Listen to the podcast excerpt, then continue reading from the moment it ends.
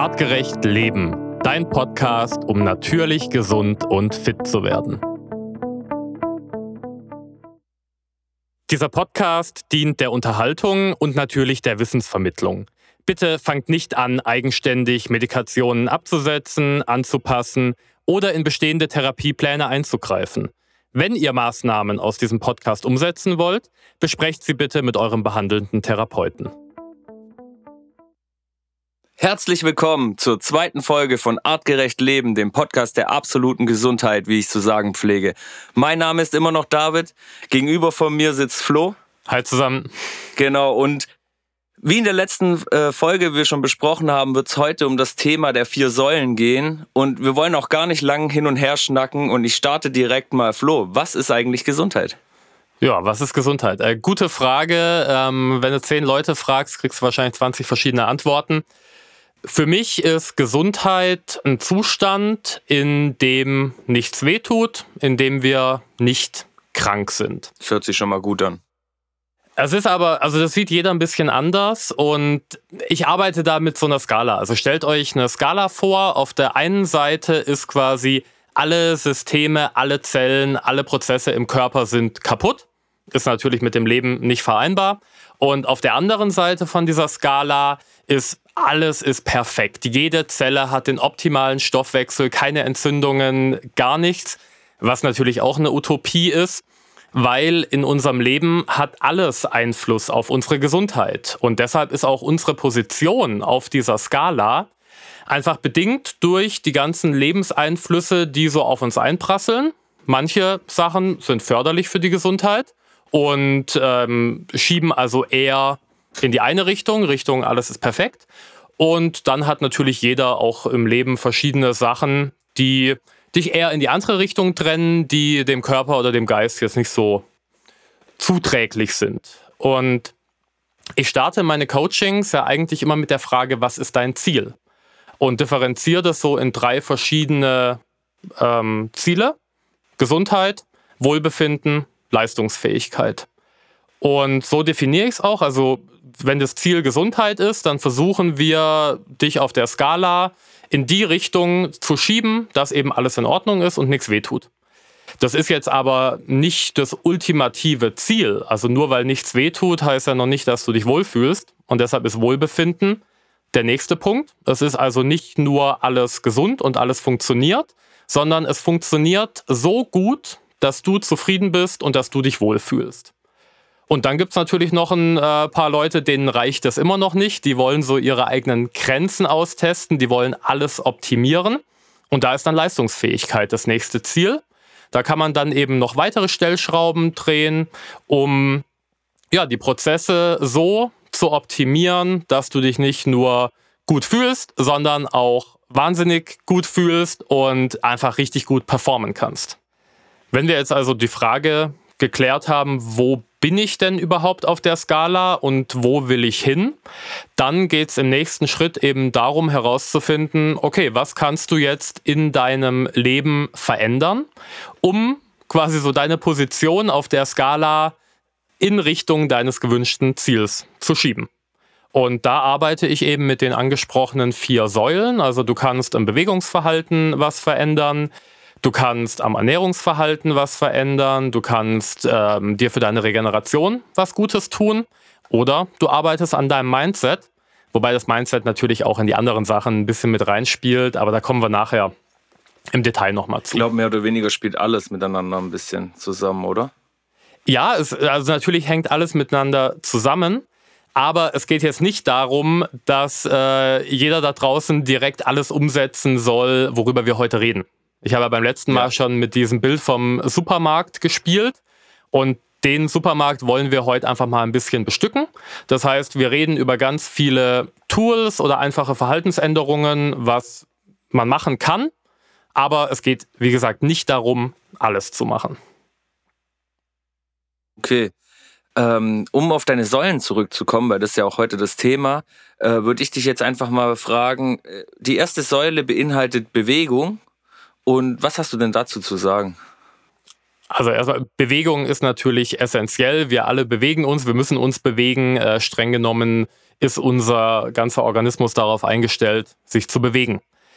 Jetzt geht es halt darum, okay, was mache ich im Detail? Und da gibt es meiner Philosophie nach Dinge, die man täglich machen sollte, wenn man gesünder werden will, sich besser fühlen oder leistungsfähiger sein möchte. Dann gibt es Sachen, die reichen so zwei bis dreimal die Woche. Und wiederum andere Punkte, da reicht das einmal in der Woche. Und ich würde sagen, wir fangen jetzt einfach mal mit dem täglichen an. Hast du vielleicht auch schon mal gehört, äh, was wird immer so gesagt, was soll man jeden Tag machen? Ich habe äh, was man jeden Tag machen soll. Sich bewegen ja. auf jeden Fall. Nicht nur aber, aber also da, da gibt es einen ganz großen Trend gerade. Woran merkst du, dass du dich genug bewegt hast? Auf das Thema wollte ich gerade so schon kommen, ohne dass du mich einleitest. Ich glaube, wir reden alle von unserem Smartphone und wir reden von dem Schrittezähler. Genau, der gute alte Schrittzähler, äh, sei es im Handy, in der Uhr, äh, haben inzwischen ganz viele mitlaufen. Und da gibt es ja auch die Läuft Empfehlung. Bei mir auch immer mit. Ja. Äh, was kennst du für eine Empfehlung? Wie viele Schritte sollte man am Tag machen? Ich glaube, also ich weiß es so gar nicht. Ich weiß, was ich täglich mache. Was machst du denn am Tag? Ähm, ich habe so zwischen, das variiert immer ein bisschen, aber im Alltag habe ich so um die 20.000 täglich. Das ist ordentlich. Und ähm, sagen wir mal, in schlechten Phasen bin ich so bei 16.000 und in ob das gute Phasen sind, weiß ich nicht. Für mich fühlen sie sich immer nicht so gut an, aber in, in manchen Phasen hatte ich auch schon bis 4.000, 25.000 im Durchschnitt in der Woche. Ja, okay, aber ich versuche für mich selber und ähm, auch so nicht, also ich nicht, dass ich da gezielt drauf schaue oder so, aber ich merke schon so 20.000, dann habe ich schon echt viel gemacht und es reicht dann eigentlich auch. Ja gut, du hast jetzt auch einen Job, in dem du dich viel bewegst. Ähm, ich glaube, wir haben inzwischen 80 Prozent Büroarbeitsplätze in Deutschland. Und da ist es ein bisschen schwieriger. Ähm, die allgemeine Empfehlung, die auch ich unterschreiben kann, sind mindestens 10.000 Schritte am Tag. 12.000 hätte ich jetzt geschätzt. Ja, weil ist, ich ist eben so hoch bin und ich wusste, ich bewege mich mehr wie andere, ja. aber ich hätte es jetzt nicht ganz so hoch eingeschätzt. Also das Spektrum der Empfehlung geht so von 8 bis 12.000. Ähm, jetzt ist es aber wie gesagt so, dass viele, die acht Stunden oder noch länger am Tag im Büro sitzen, da ist es relativ schwierig und die müssten dann abends nochmal raus und total viele Schritte runterreißen. Da gibt es aber einen coolen Trick und der nennt sich Wadenpumpe. Wir haben verschiedene Wadenmuskeln und einer, der Musculus soleus, der kann nicht übersäuern. Also kennst du ja wahrscheinlich auch vom Training, wenn du mhm, zu viele Wiederholungen ja. gemacht hast, dann übersäuert der Muskel und irgendwann geht nichts mehr. Der Muskel übersäuert auch nicht so nicht. angenehm. Ja. Und das liegt einfach an der Faserzusammensetzung und auf jeden Fall, wenn ihr jetzt viel im Büro sitzt, dann einfach die ganze Zeit aus dem Sprunggelenk so ein bisschen wippen. Also immer die Fersen ein bisschen vom Boden anheben, so ein bisschen auf dem Vorderfuß wippen und das kann das man. Das machen ja manche schon von ganz allein. Ja, manche machen es von allein. Das nennt sich dann Restless Leg. Das ist auch nicht so gut. Ja. es geht darum, es bewusst zu machen. Und das hat einfach einen enorm positiven Einfluss. Also weil dieser Muskel eben nicht übersäuert. Okay, nur das um dass jeder jetzt auch eine perfekte Anleitung hier hat. Äh, zur kurzen ist noch auf was zu achten, dass man, okay, man sollte allgemeine gerade Haltung haben, aber gibt es vielleicht noch, dass man 90 Grad die Beine haben muss? Gar nichts. Es geht nur Vollkommen darum, egal. dass einfach quasi, wenn ich das jetzt gerade hier so vorspiele, also für mich selber, dann sind meine Zehenspitzen auf dem Boden und der vordere Ballen, ich weiß nicht, wie es genau, genau. heißt. Ja, der ist auf dem Boden und meine Ballen bewegen sich einfach von knapp über dem Boden bis hoch. Die Fersen, genau. Ja, die du, Fersen. Du, du wippst einfach so ein bisschen, genau. da reicht ein Umfang von zwei bis drei Zentimetern, da geht es nicht um große Bewegung. Wichtig ist halt, dass es lange gemacht wird. Also, dass man sich das auch angewöhnt, jetzt nicht nur für ein, zwei Minuten, sondern das kann man wirklich mal eine ganze Weile machen. Und Mit einer ganzen Weile eine Stunde. Also oder die, öfter die, am Tag mal 15 Minuten oder? Die Studie, die dazu durchgeführt wurde, da haben die es insgesamt vier Stunden gemacht. Und dann hat es eben die kompletten, äh, glaube ich, sogar 16.000 Schritte kompensiert. Es geht jetzt aber nicht darum, irgendwelche Werte zu erreichen, irgendwelche Zahlen einzuhalten, irgendwelche Timer sich zu stellen. Wichtig ist einfach nur bewegen. Und du hast auch gerade schon angesagt, die richtige Haltung im Bürostuhl ist meiner Meinung nach auch Quatsch. Es gibt keine richtige Haltung. Haltung an sich ist schlecht. Wir müssen uns bewegen. Und wenn wir den ganzen Tag sitzen, dann möglichst häufig die Position tauschen, immer mal wieder aufstehen oder halt diese Wadenpumpe auch zwischendurch machen. Okay, das hört sich ja sehr gut an.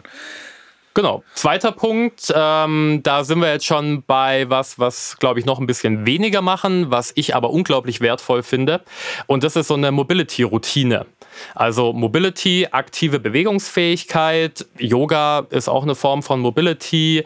Äh, man kann sich da im, auf also YouTube also dehnen, Anleitungen stretchen. holen. Ja, nicht dehnen, weil dehnen nee, ist dehnen wieder nicht. halten und mhm. äh, Haltung okay, äh, bewegen. Deswegen stelle ich hier die Fragen, das, weil genau die Fragen könnten vielleicht, vielleicht auch nicht, auch von euch kommen Bestimmt. und dann ist ganz gut, wenn ich die hier stelle. Dafür bin ich auch hier. Ja, einfach 10 bis 15 Minuten am besten, also ich empfehle immer morgens direkt nach dem Aufstehen, einfach mal durchbewegen. Man kann rein intuitiv einfach dem folgen, wonach dir ist. Fast jeder streckt und räkelt sich morgens erstmal.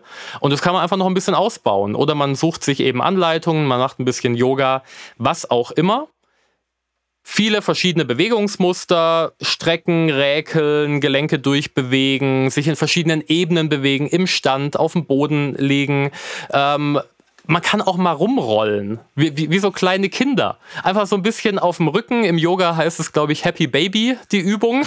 Die großen Zehen greifen, auf dem Rücken liegen, Knie auseinander und einfach ein bisschen. Äh, ja, okay, das kann ich unterschreiben. Mein Sohn ist auch meistens happy, wenn er das macht. Ja. Vielleicht freut er sich, weil er seine Füße zu äh, greifen bekommen hat, aber vielleicht auch einfach nur, weil es gut tut. Ja, er freut sich, weil er sich bewegt und weil er sich bewegen kann. Und diese Freude an Bewegung, ja, äh, die Tag. wird uns halt leider häufig aberzogen. Wir haben da alle so ein einschneidendes Erlebnis mit sechs Jahren.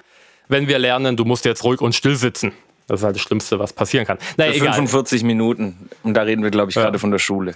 Richtig. Ich will hier jetzt nicht in Systemkritik äh, ausarten, nee. sondern wir kommen zum letzten Punkt, was ich täglich empfehle. Fünf Minuten oder länger, muss nicht am Stück sein. Das ist die tiefe Hocke. Also wirklich richtig tief runter. Wer da nicht runterkommt, ohne nach hinten umzufallen, kann sich auch vorne irgendwo festhalten an einem Türrahmen, an einem Heizkörper. Wichtig ist, dass es halt stabil ist, dass ihr nicht mit dem Gegenstand. Intuitiv mache ich das tatsächlich. Immer wenn ich bei der Geil. Arbeit morgens reinlaufe, da gibt es so einen Tisch, dann hebe ich mich fest und nicht jeden Tag, aber oft drücke ich meinen Arsch dann mal zum Boden runter. Einfach, ich habe irgendwie das Gefühl, es ist so gut. Dann machst du es ab jetzt jeden Tag und am besten mehrfach, weil das ist die natürliche Haltung des Menschen. Also wenn wir über eine optimale Haltung, über eine Ruheposition beim Menschen reden, dann ist es entweder liegen, wenn wir schlafen, oder die tiefe Hocke. Und wenn wir uns heute mal Urvölker anschauen oder auch einfach mal Richtung Osten schauen, da wird das immer noch gemacht. Also wenn die arbeiten, ich, ja. irgendwas äh, am Boden machen, dann hocken die in der tiefen Hocke. Und das ist tatsächlich, auch wenn ihr es euch vielleicht am Anfang nicht vorstellen könnt, es ist irgendwann eine entspannte Position. Nee, kann ich mir gut vorstellen. Also ich hatte Kumpels, die haben das auch immer gemacht und wenn man sich da mal dazu gesellt, dann geht es schon. Genau. Ja. Also zusammenfassend ähm, hast du jetzt gerade zum Thema Bewegung, wir sind noch nicht fertig, denke ich, aber du hast gesagt, äh, es sind drei tägliche Punkte, die wichtig sind. Ich fasse die jetzt mal für mich zusammen. Das ist einmal, man darf gerne auf seinen Schrittezähler gucken und einfach mal so schauen, was kriegt man denn zusammen. Nicht jeder muss die 20.000 haben, aber wenn man zwischen 8.000 und 12.000 ist, dann ist man, glaube ich, auf einem guten Weg mit einer ja. täglichen Bewegung. Ähm, als zweites ist, wenn man morgens aufsteht, sich auf dem Boden rumzurollen. Nee, Quatsch. äh, es ist schon mal ein guter Start. Also, ja, genau. In verschiedenen cool. Positionen sich ähm, zu bewegen oder Yoga, ähnliches machen. Und das dritte wäre die tiefe Hocke wieder in seinen Alltag zu integrieren oder zumindest sich ein, zwei Mal im Tag äh, mal ein bisschen runterbegeben und ja. das auch gezielt machen. Gerade wenn man viel sitzt, dann ist es super, um einfach gerade den unteren Rücken mal zu strecken. Viele kennen das ja auch, wenn man viel sitzt, dann hat man Verspannungen im unteren Rücken und die tiefe Hocke ist das beste Tool gegen Verspannungen und tatsächlich auch bei Knieschmerzen etc. Auch wenn es weh tut, in die Hocke runterzugehen, Probiert es, vielleicht auch im Fitnessstudio, da gibt es diese Schlingentrainer oder TRX, da kann man sich gut festhalten. Ähm, oder man improvisiert sich was daheim. Hauptsache kontrolliert runter, gleichmäßig atmen dabei und wenn es irgendwann unangenehm wird, dann kontrolliert wieder hoch. Okay. Ja, ich werde es probieren, das jetzt täglich einzuführen. Ich meine, mit den Schritten muss ich nicht, nicht mehr probieren, machen. Machen, ja, okay. Ich werde ab jetzt täglich äh, diese drei Punkte einbauen. Aber wenn wir dann gerade schon dabei sind, es gibt ja nicht nur täglich, es gibt ja bestimmt auch noch andere Sachen, die zur Bewegung zählen. Und was ist da denn noch deine weitere Empfehlung, wenn wir jetzt das hat sich für mich jetzt so angehört, als wäre das so Basics, die einfach jeder mal machen müsste. Und dann gibt es ja noch das, ja, oder machen sollte. Ich bin ein bisschen vorsichtig mit den Begriffen müsste, sollte. Ähm, wie gesagt, es sind mögliche Tools, um die eigene Position auf der Skala der Gesundheit in eine positive, bessere Richtung zu schieben. Okay, also wir stellen uns einen langen Zahlenstrahl vor, der beginnt bei 0, endet bei 10 zum Beispiel. 10 ist die absolute Gesundheit, so wie du es vorher erklärt hast. Und wir sollten versuchen, irgendwo über der Mitte auf jeden Fall zu sein. Und wenn man weit unten ist, kann man mit diesen täglichen Basics sich auf jeden Fall schon nach oben schieben. Ja, oder wer halt aufgrund von chronischen Erkrankungen oder warum auch immer schon relativ weit unten ist, da geht es dann vielleicht einfach nur darum, erstmal kleine Schritte voranzugehen. Jeder Erfolg zählt und das sind eben drei Möglichkeiten, die man täglich umsetzen kann, um da ein bisschen dran zu arbeiten. Und dann kommen wir zum nächsten zwei bis dreimal die Woche. Ich denke, eine Sache äh, kommt den meisten direkt in den Sinn. Was ist die Empfehlung? Was sollte man zwei bis dreimal die Woche machen? Fitnessstudio. Genau. Ja, wobei nicht einfach nur ins Fitnessstudio Nein. gehen. Äh, nee, ich weiß, man Freunden kann nämlich quatschen. auch hingehen und quatschen. Das, diese Phase habe ich auch schon hinter mir, wo man eigentlich dort ist, länger damit beschäftigt ist, zu quatschen und sich um und anzuziehen, wie zu trainieren. Ja, natürlich. Ja. Ich, mein Sport wäre dann der, die richtige Antwort gewesen. In dem ich, Fall. ich würde es noch ein bisschen äh, genauer benennen. Muskelaufbautraining. Und das ist auch ein ganz wichtiger Punkt, weil es bringt auch nichts, sich im Fitnessstudio mit den immer gleichen Gewichten an die immer gleiche Geräte zu setzen und da 20 Mal das Gewicht von A nach B zu schieben und äh, währenddessen noch quatschen. Man wird währenddessen quatschen können. Dass das gerade ein Grund ist, was du sagst, dass es ein Grund ist mit dem Muskelaufbau, weil was ich gelernt habe vor einer Weile ist, dass ja der Mensch, ich weiß jetzt das Alter nicht mehr ganz genau, ich sage jetzt 30. mal Ende 20 wollte ich gerade sagen, anfängt nichts mehr zu erhalten von alleine, sondern eigentlich ständig gefördert werden muss, sage ich, um das zu beizubehalten, was er hat. Genau, nennt sich Sarkopenie. Das ist einfach der natürliche Verlust von Muskelmasse und der geht so um die 30 Jahre los. Und um dem entgegenzuwirken, muss ein Muskelaufbautraining betrieben werden. Und äh, das bedeutet, es muss ein entsprechender Reiz gesetzt werden. Das Gewicht muss so schwer sein, dass der Körper auch merkt, hey, da fehlt mir was, da sollte ich anpassen, adaptieren, in denen neue Muskelfasern gebildet werden. Und das ist so ungefähr ab 55 bis 60 Prozent der maximalen Leistungsfähigkeit. Also das heißt, wenn du, ich sage jetzt mal, mit einer Wiederholung 100 Kilo mit der Beinpresse bewegen kannst, dann musst du mit 55 oder 60 Kilo trainieren, damit was passiert. Okay. Damit der Körper sich anpasst. Das ist ein cooler Richtwert. Und das so zwei bis dreimal die Woche. Und dann ist da auf jeden Fall schon mal ein Reiz gesetzt, dass Muskulatur aufgebaut wird. Natürlich gibt es dann noch verschiedene Trainingsziele, aber da wollen wir jetzt heute gar nicht so genau drauf eingehen. Der zweite Punkt, den ich empfehle, und da kann man jetzt streiten, ob das auch eine tägliche Empfehlung sein sollte oder ob zwei bis dreimal die Woche reicht. Das ist einfach den Puls mal richtig nach oben jagen. Und auch um da mal wieder eine Zahl zu nennen, 80 Prozent der maximalen Herzfrequenz sollten erreicht werden. Was ist jetzt die maximale Herzfrequenz? So grobe Faustformel 220 minus Lebensalter. Also zwei bis dreimal die Woche sollten wir beide unseren Puls gut über 180 bringen. Okay, das schaffe ich zurzeit nicht. Ich glaube, das letzte halbe Jahr, seit mein Sohn geboren ist, habe ich das nicht geschafft. Doch ja. ein, zwei Mal vielleicht, aber das 180, ich meine, bei mir dauert es auch eine Weile, bis der Puls hochgeht. Also ich kann ja, mal locker okay. auf einen äh, Crosswalker draufstehen oder so und bei einer ziemlich hohen Stufe 15 Minuten Gas geben, also über 120, 140 komme ich so schnell nicht. Dann mach mal einfach so viele Burpees am Stück, wie du kannst. Ja, dann, dann komme ich drüber. dann komme ich ziemlich schnell drüber wahrscheinlich, ja. Also es kann tatsächlich auch einfach sowas wie ein Sprint zum Bus sein ohne dass man jetzt die Herzfrequenz genau messen muss. Oh, das hatte ich gestern hinter mir. Gestern hatte ich so einen kurzen Sprint nach Hause, weil ich hatte einen Termin und habe es vergessen und ich war mit dem Hund in der Mitte vom Dorf, habe den Anruf gesehen, habe ich gedacht, okay, zu laufen wären es jetzt sieben Minuten, zu sprinten sind es zwei Minuten. Dann bin ich den Berg hochgerannt. Dann hatte ich meine 180 sicher. Ja, und das sind so die kleinen Situationen im Alltag, die halt auch einfach gut für den Körper sein können. Also wichtig, einfach immer mal wieder den Puls hochjagen, das System einfach mal wieder ein bisschen reizen. Das ist das gleiche wie beim Muskelaufbau. Das System muss ausreichend gereizt werden, damit eine Anpassung stattfindet. Und diese Anpassung, die hält uns gesund. Weil ein Ding, da bin ich vorhin gar nicht drauf eingegangen, bei Gesundheit geht es auch um die sogenannte Homöostase. Das ist das Gleichgewicht. Ich habe ja schon gesagt, also wenn alles im Körper optimal funktionieren würde, dann ist es auch nicht gut. Weil dann muss zum Beispiel unser Immunsystem nicht mehr arbeiten, weil es funktioniert ja alles. Es sind ja keine Erreger da. Und wenn unser Immunsystem nicht mehr arbeitet, werden wir aber auch wieder krank.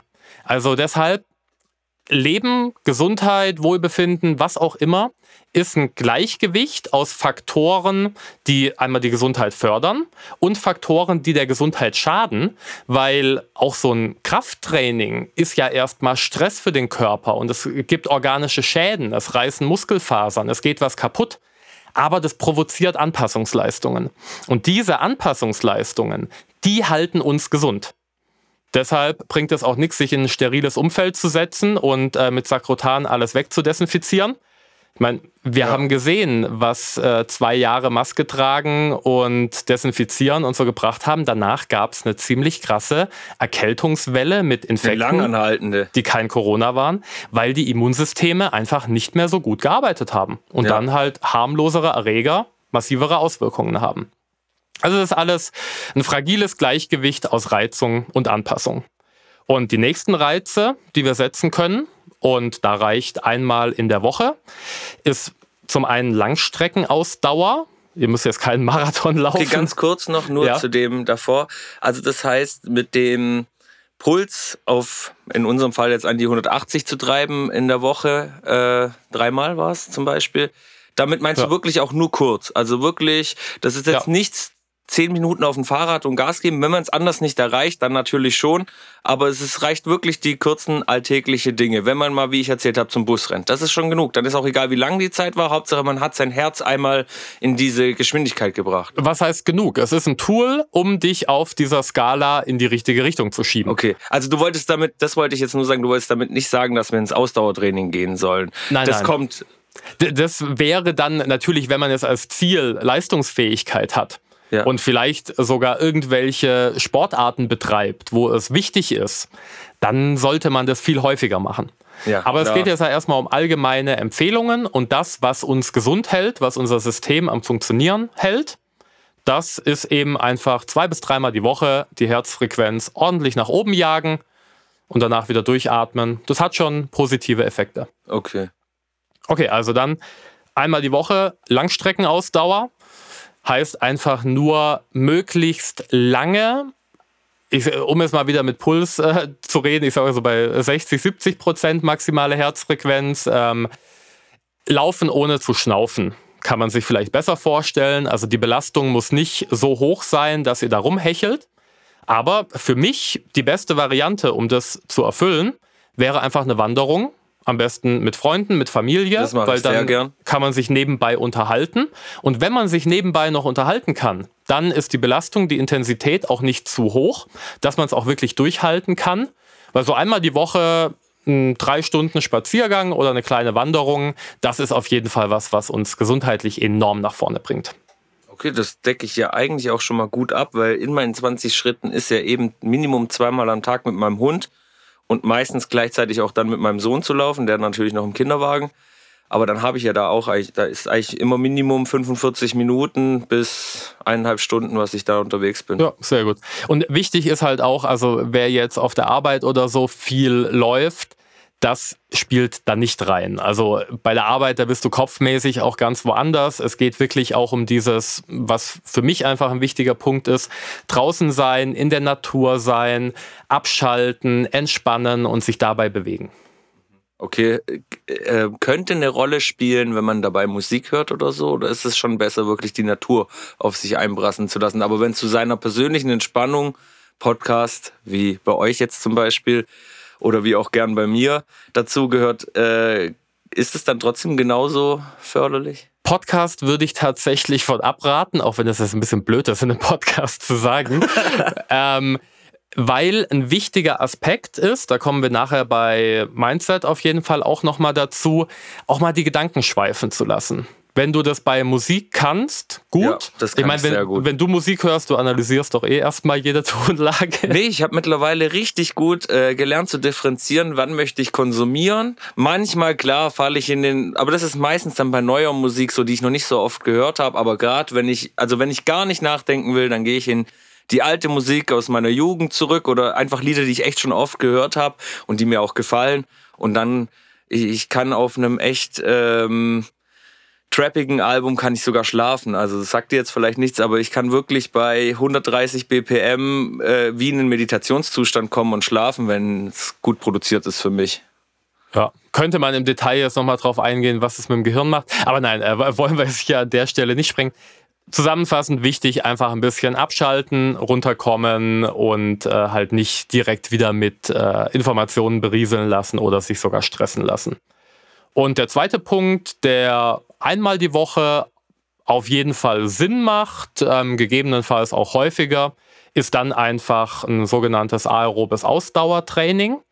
Aerob heißt einfach, dass ähm, unter Zuhilfenahme von Sauerstoff in der Muskulatur Energie erzeugt wird. Ähm, ist eine gewisse Intensität. Ähm, da darf man dann schon ein bisschen schnaufen. Also da geht es jetzt nicht mehr darum, dass man sich entspannt unterhalten kann, sondern einfach so ein bisschen Grundlagenausdauertraining und das so 30 bis 60 Minuten am Stück mindestens einmal in der Woche, also was heißt mindestens, also einmal in der Woche ist schon gut. Wer es körperlich äh, hinbekommt und für den es ein mögliches Tool ist, damit der Gesundheit was Gutes zu tun.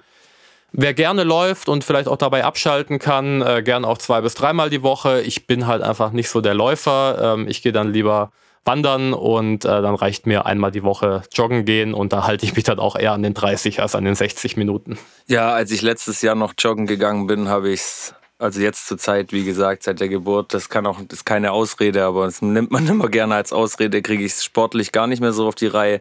Aber da habe ich mir auch eher immer die kurze Route gesteckt, dafür immer dann die ähnliche oder gleiche und dafür die Steigerung halt in der Geschwindigkeit, wie schnell ich durch werde. Wenn ich am Anfang halt 25 Minuten gebraucht habe, habe ich es meistens am Ende mit 18 Minuten geschafft oder so oder mit 20. Und Was dann schon fast zu wenig ist. Also sollte schon mindestens 30 Minuten den Körper arbeiten lassen. Okay. Ja, aber so war bis jetzt meine Herangehensweise. Aber genau. deswegen sitze ich ja auch hier. Ich lerne ja auch, wie ihr da draußen. Ich lerne hier nicht aus. Ich stelle die Fragen einfach so, wie sie mir in den Kopf kommen. Gut. Fragen noch zur Bewegung? Irgendwas, was dir gefehlt hat? Ich hatte ähm, tatsächlich beim täglichen hätte ich noch was zu hinzuzufügen. Ich habe mir jetzt angewöhnt bei der Arbeit, wir sind in einem dreistöckigen Bürogebäude und ich habe mir jetzt angewöhnt, immer morgens, das ist Pflicht, da gibt nichts drum herum, morgens nehme ich nicht den Fahrstuhl und laufe nach oben. Das ist sozusagen meine erste Arbeitstätigkeit, die ich bei der Arbeit mache. Ich laufe die kompletten Stockwerke nach oben. Was ich prinzipiell immer mache, ist, die Treppen nach unten zu laufen. Aber mittags nehme ich dann tatsächlich doch manchmal den Fahrstuhl. Ähm, aber da wäre jetzt einfach Schritte. meine Frage, gibt es da was, was besser, was schlechtes? Ist es besser runterzugehen, hochzugehen? Ist es allgemein gut, Treppen zu gehen? Ich denke ja. Ja, äh, und um da auch eine kleine Story zu erzählen, ich hatte in meinem Studium äh, das Glück, noch einen genialen Dozenten erleben zu dürfen, äh, Wildor Hollmann, der eigentlich schon in den 80ern aus dem aktiven Unterrichten ausgeschieden ist also als ich ihn als Dozent hatte, war er zu dem Zeitpunkt, glaube ich, 93. Oh. Und der ist so die Koryphäe, was die Sportmedizin Arbeit, angeht. Ja, der, der, liebte seine Arbeit auf ja, jeden also Fall. Also war es keine Arbeit, das war Berufung, wie man so ja. gerne sagt. Und also diese Vorlesungsreihe, das war auch, also ähm, tut jetzt nicht so viel zur Sache. Er wollte einfach so Studierenden ein bisschen Allgemeinbildung vermitteln. Unglaublich intelligenter Mensch. Und auf jeden Fall, worauf ich hinaus will, der hat in seinem, äh, also an der Sporthochschule gibt es so ein großes Hochhaus und er hat bewusst sein Labor und sein Büro maximal weit auseinander gelegt und ist nur Treppen gelaufen. Und er war der festen Überzeugung, er ist durchs Treppenlaufen so alt geworden. Und ich meine, der Mann hat die Grundlagenforschung gemacht für alles, was wir heute wissen, wie sich Sport auf unsere inneren Organe oder das Gehirn auswirkt. Ich kriege gerade ein schlechtes Gewissen.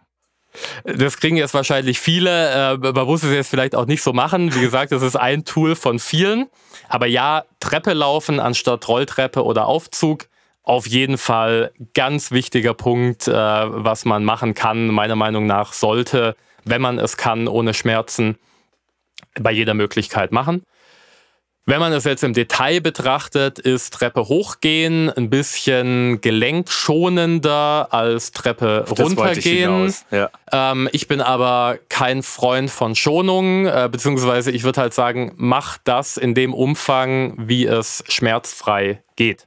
Also mhm. jetzt nicht Angst haben, oh, ich könnte Probleme mit den Knien bekommen, wenn ich äh, Treppe runterlaufe. Auf gar keinen Fall, weil wenn du es vermeidest, dann bekommst du die Probleme auf jeden Fall. Ja. Da sind wir wieder bei dem Punkt Reizung und Anpassung. Es geht halt immer um das richtige Maß der Reizung. Und ich würde sagen, beim Thema das richtige Maß, da ist doch schon äh, die Überleitung zur Ernährung perfekt. Machen wir ein bisschen mit Ernährung weiter, oder? Ja, das richtige Maß. Oh Mann, wenn ich das schon höre. Aktuell befinde ich mich in dem Struggle mit dem richtigen Maß. Äh, was ist das falsche Maß oder wo strugglest du? Ich, ich struggle dahin, dass ich eigentlich weiß, was ich weglassen sollte, es aber momentan einfach nicht schaffe, weil mir immer die Energie fehlt. Ich am Ende des Tages oft nicht genug gegessen habe. Zeittechnische, familientechnische Gründe hier noch die zweite arbeitstechnische Gründe, warum. Sorry. Und dadurch, ja, kommt dann halt oft der Griff auf der Couch zu, ach, dem Snack oder diesem Snack. Und da ist bei mir ein Maß dann auf jeden Fall überschritten. Ja, ich habe heute auch noch kein richtiges Abendessen gehabt, außer den äh, Snack vorhin oben bei euch, weil ich auch vom Training direkt hierher gekommen bin. Ähm, aber egal, wir wollen ja darüber reden, was kann man Gutes tun und nicht, äh, was kann man alles falsch machen. Ich glaube, da wissen die meisten mehr als genug drüber. Also sind ähm, wir bei der Säule Ernährung angekommen. Wir sind bei der Ernährung angekommen und das ziehe ich jetzt ein bisschen anders auf. Da gibt es jetzt nicht äh, Sachen, die man täglich essen sollte, zwei bis dreimal die Woche oder einmal die Woche.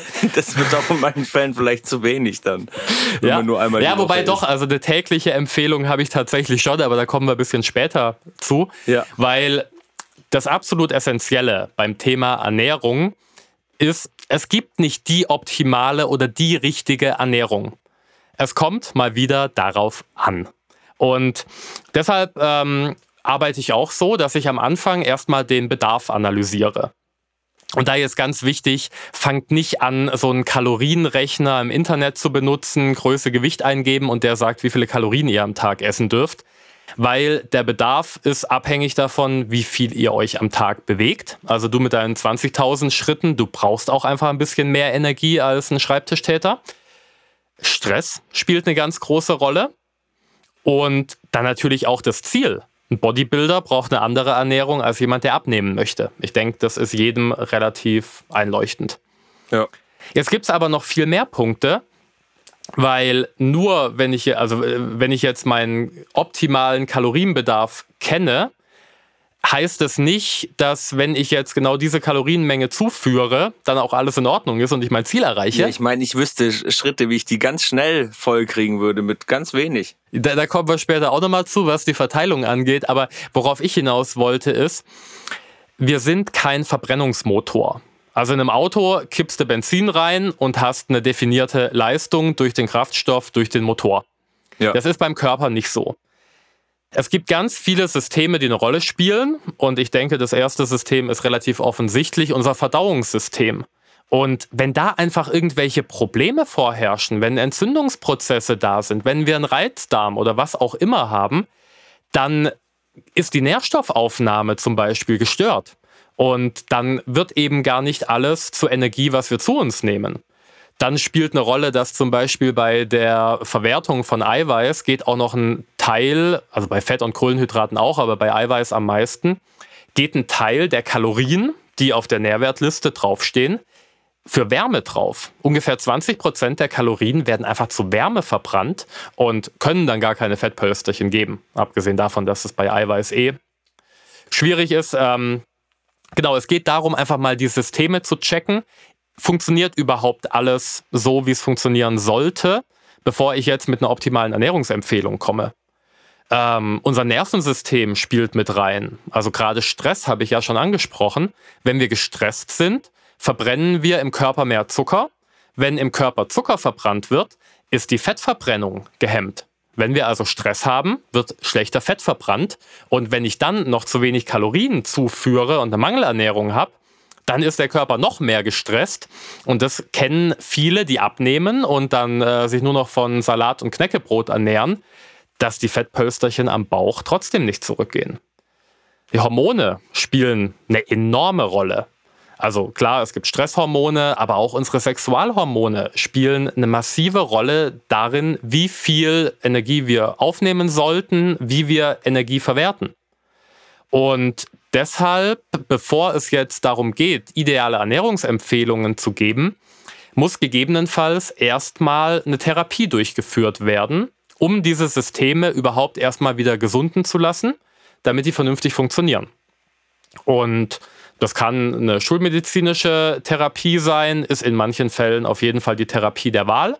Lässt sich häufig, und so arbeite ich auch, aber mit einer Ernährungstherapie kombinieren bin ich eh ein großer Freund von. Ich meine, klar, ich arbeite so, ich mache äh, therapiebegleitende Ernährungsberatung, um einfach einen therapeutischen Erfolg durch Medikamente, OPs, was auch immer, ein bisschen zu optimieren, positiv zu beeinflussen. Und dann gibt es noch einen ganz großen Punkt, der in die Ernährung mit reinspielt. Was will ich überhaupt essen? Will, will ich mich, also jetzt nicht äh, geil Chips, sondern Ernährungsphilosophien vegan, vegetarisch, ähm, Paleo, wie auch immer. Oder auch einzelne Lebensmittel, die du einfach magst oder nicht magst. Mein Geschmack ist gelernt und lässt sich tatsächlich auch umtrainieren. Aber das sind alles ja, Punkte, die mit einfließen. Ja. Ja, mit, der, mit, dem Geschmacksumtrainieren, äh, mit dem Tofu hatten wir das ganz krass. Ach stimmt, genau, haben wir ja, oben drüber geredet. Tofu echt am Anfang nur so mit drinne war. Und natürlich musste alles geschmacksintensiv sein. Und meine Freundin jetzt sogar mittlerweile so weit ist, dass die Tofu so roh ist. Da bin ich auch jetzt noch nicht ganz angekommen, aber ich habe den Geschmack wirklich auch richtig für mich entdeckt. So. Das ist wahrscheinlich so eine ja. Umtrainierung gewesen. Genau, Geschmack ist Gewohnheit. Also ich habe mich irgendwann am Anfang vom Studium mal hingesetzt. Also ich mochte keine Bananen. Also als Kind, wenn ich Bananen nur gerochen habe, ist mir übel geworden. Ja, kenne ich in meiner Familie auch, Leute. Ja. Und im Studium, äh, klar, Sportstudent, äh, da ist Banane eigentlich Grundnahrungsmittel. Und da habe ich mich dann auch irgendwann mir mal gesagt, so, ey, das ist vollkommener Schwachsinn, dass mir keine Bananen schmecken. Hab mir drei Bananen gekauft, habe mich nachmittags alleine an den Esszimmertisch gehockt und unter Aufbringung aller Willenskraft die erste Banane reingestopft. Mir war kotzübel. Ähm, aber ich habe mir die ganze Zeit eingeredet, nein, das ist gut, ich mache weiter. Habe die zweite Banane gegessen, die dritte und ich mag Bananen inzwischen. Ich esse fast jeden Tag Banane. Wow. Also äh, es muss jetzt nicht jeder auf die Hardcore-Variante machen und man muss sich auch nicht zwingen, alles zu mögen. Es ist einfach nur, es kann funktionieren. Es war einfach ein gutes Food, wie du schon sagst. In deinem Studium war es für ja. dich die einfachste Variante mit der Banane. Genau. Apropos gutes Food, ähm, jetzt kommt tatsächlich äh, eine Empfehlung, wo ich sage, das sollte täglich Bestandteil jeder Ernährung sein, wenn man irgendwelche Ziele im positiven Sinn erreichen möchte. Und ihr habt es schon tausendmal gehört, der einfachste Ernährungstipp. Wasser. Ernährung, nicht trinken. Wasser ist so. auch wichtig. das sieht man mal, wie gewandt ich gerade war. Was sollst du jeden Tag aufessen? Dein Gemüse. Ach so, ja, das mache ich schon. Weißt du, für mich ist das kein Thema. Ich esse mein Gemüse gern. Das wurde uns als Kindern schon eingebläut. Ich empfehle 500 Gramm mindestens frisches Gemüse am Tag. Und zwar Blatt- und Fruchtgemüse, also sowas wie Kartoffeln oder so, zählen da nicht rein, sondern überirdisch wachsendes Blatt- und Fruchtgemüse. 500 Gramm klingt jetzt erstmal viel, aber ich sag's euch, also wenn ihr es mal ausprobiert, 500 Gramm Rohgewicht auf vielleicht zwei Mahlzeiten am Tag verteilt, ist nicht mehr so viel.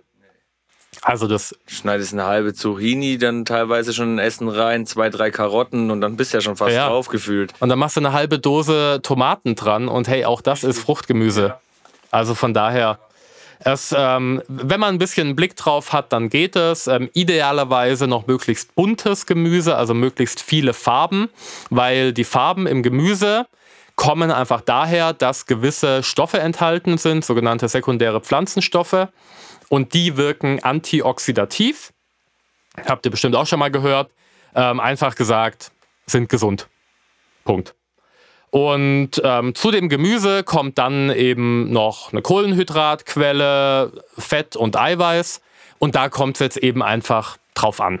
Also da will ich jetzt auch keine Empfehlungen geben, wie viele Kohlenhydrate, wie, viele, wie viel Fett, wie viel Eiweiß. Wichtig an der Stelle noch, also wir gehen ja auf die einzelnen Makronährstoffe, so nennt man die drei, in den nächsten drei Folgen noch mal ein bisschen näher ein. Wichtig, Kohlenhydrate machen bei zu großer Menge dick. Fett nicht. Also mit Fett dick zu werden ist relativ schwierig, wenn die Kohlenhydratmenge eben nicht äh, einen gewissen Pegel überschritten hat. Und deshalb keine Angst vor Fett. Pflanzlich, tierisch ist jetzt wieder ein Riesenthema. Ich empfehle grundsätzlich, die Ernährung sollte überwiegend pflanzenbasiert sein.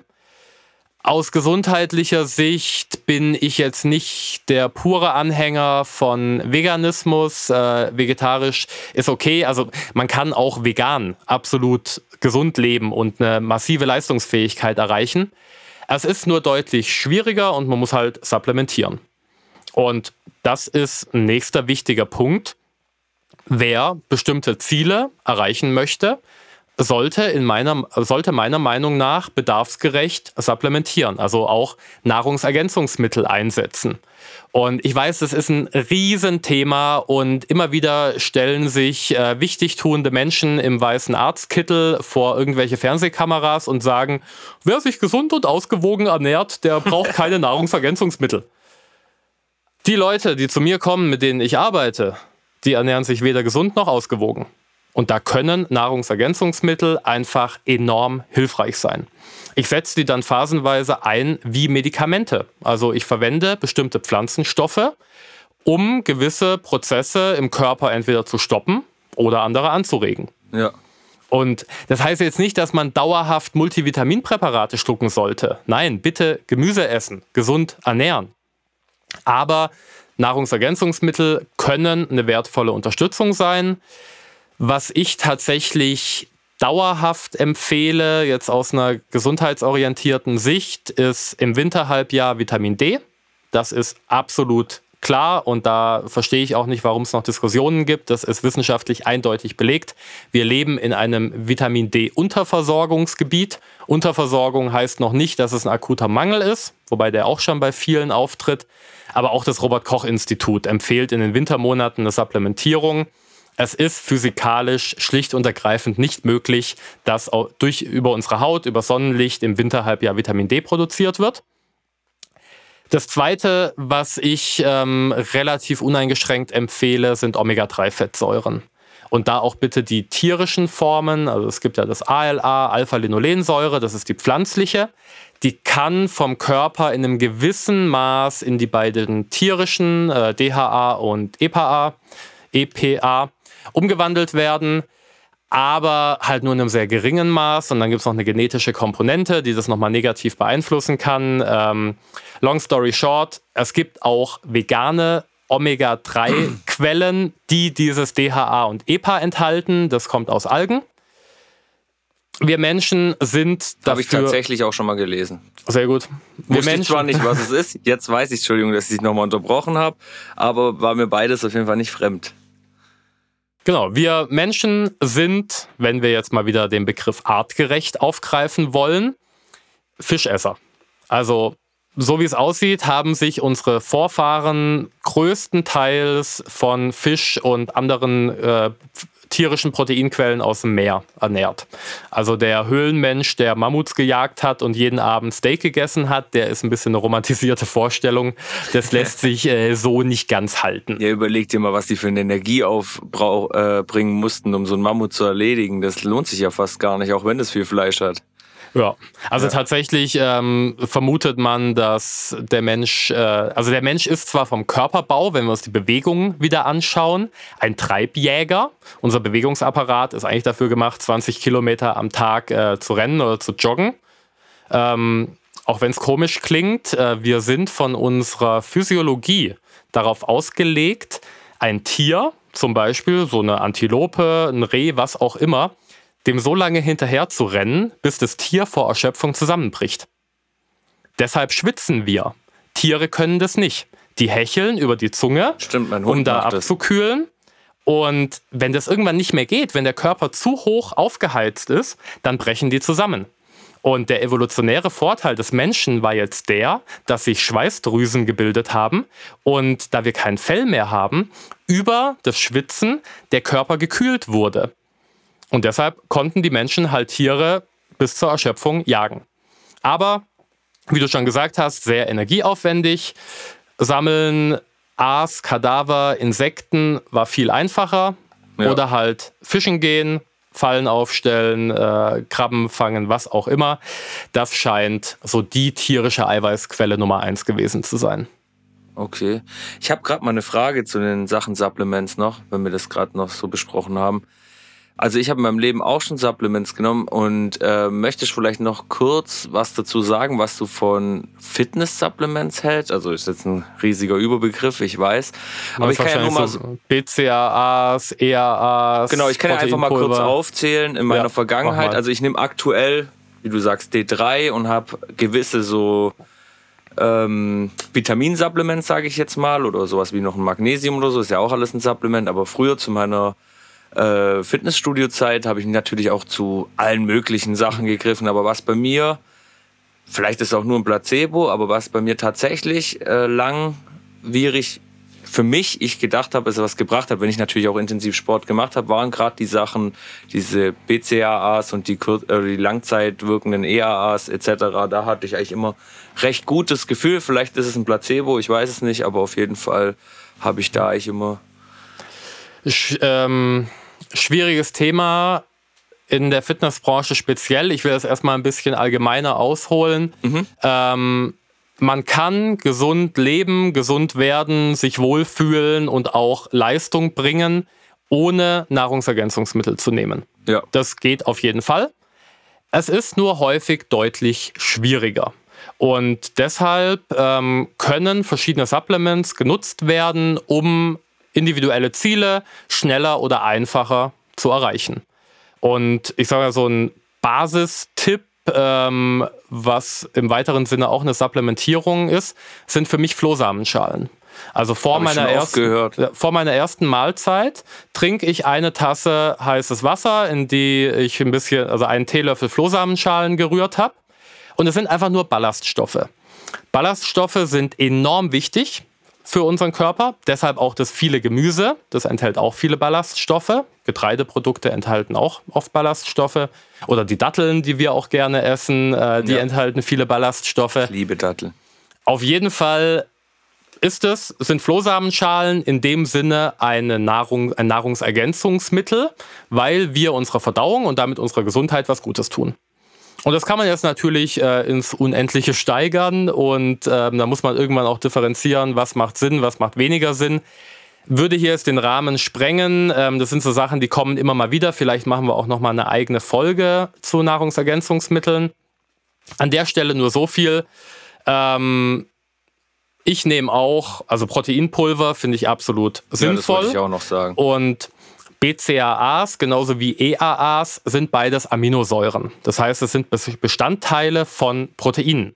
Und wer jetzt schon eine gute, ausreichende und abwechslungsreiche Proteinzufuhr hat, braucht es nicht kann es natürlich nutzen, um gewisse Ziele zu erreichen, wobei gerade bei BCAAs die Studienlage zum Muskelaufbau auch ein bisschen umstritten ist, was da ein deutlich besseres Mittel wäre, was ich persönlich auch äh, immer mal wieder in Form von einer Kur nehme, ist Kreatin.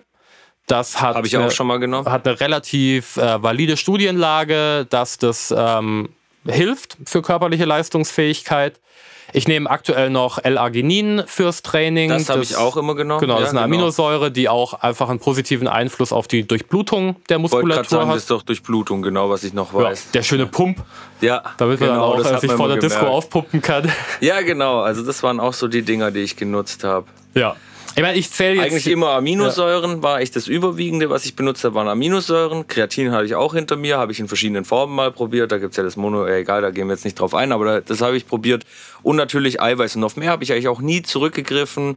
Äh, eine Zeit lang habe ich mal noch auf äh, pflanzliche Hormonpräparate, nenne ich es jetzt mal so, die ähm, ja. Da wäre ich jetzt wieder eher vorsichtig, aber ich weiß jetzt auch nicht, was genau du genau hast. Ja, ich weiß es auch nicht mehr, wie das genau hieß, aber nur um das so aufzuzählen. Es war auf jeden Fall, mein Schweiß hat nach Maggi gerochen danach und dann habe ich es auch wieder gelassen.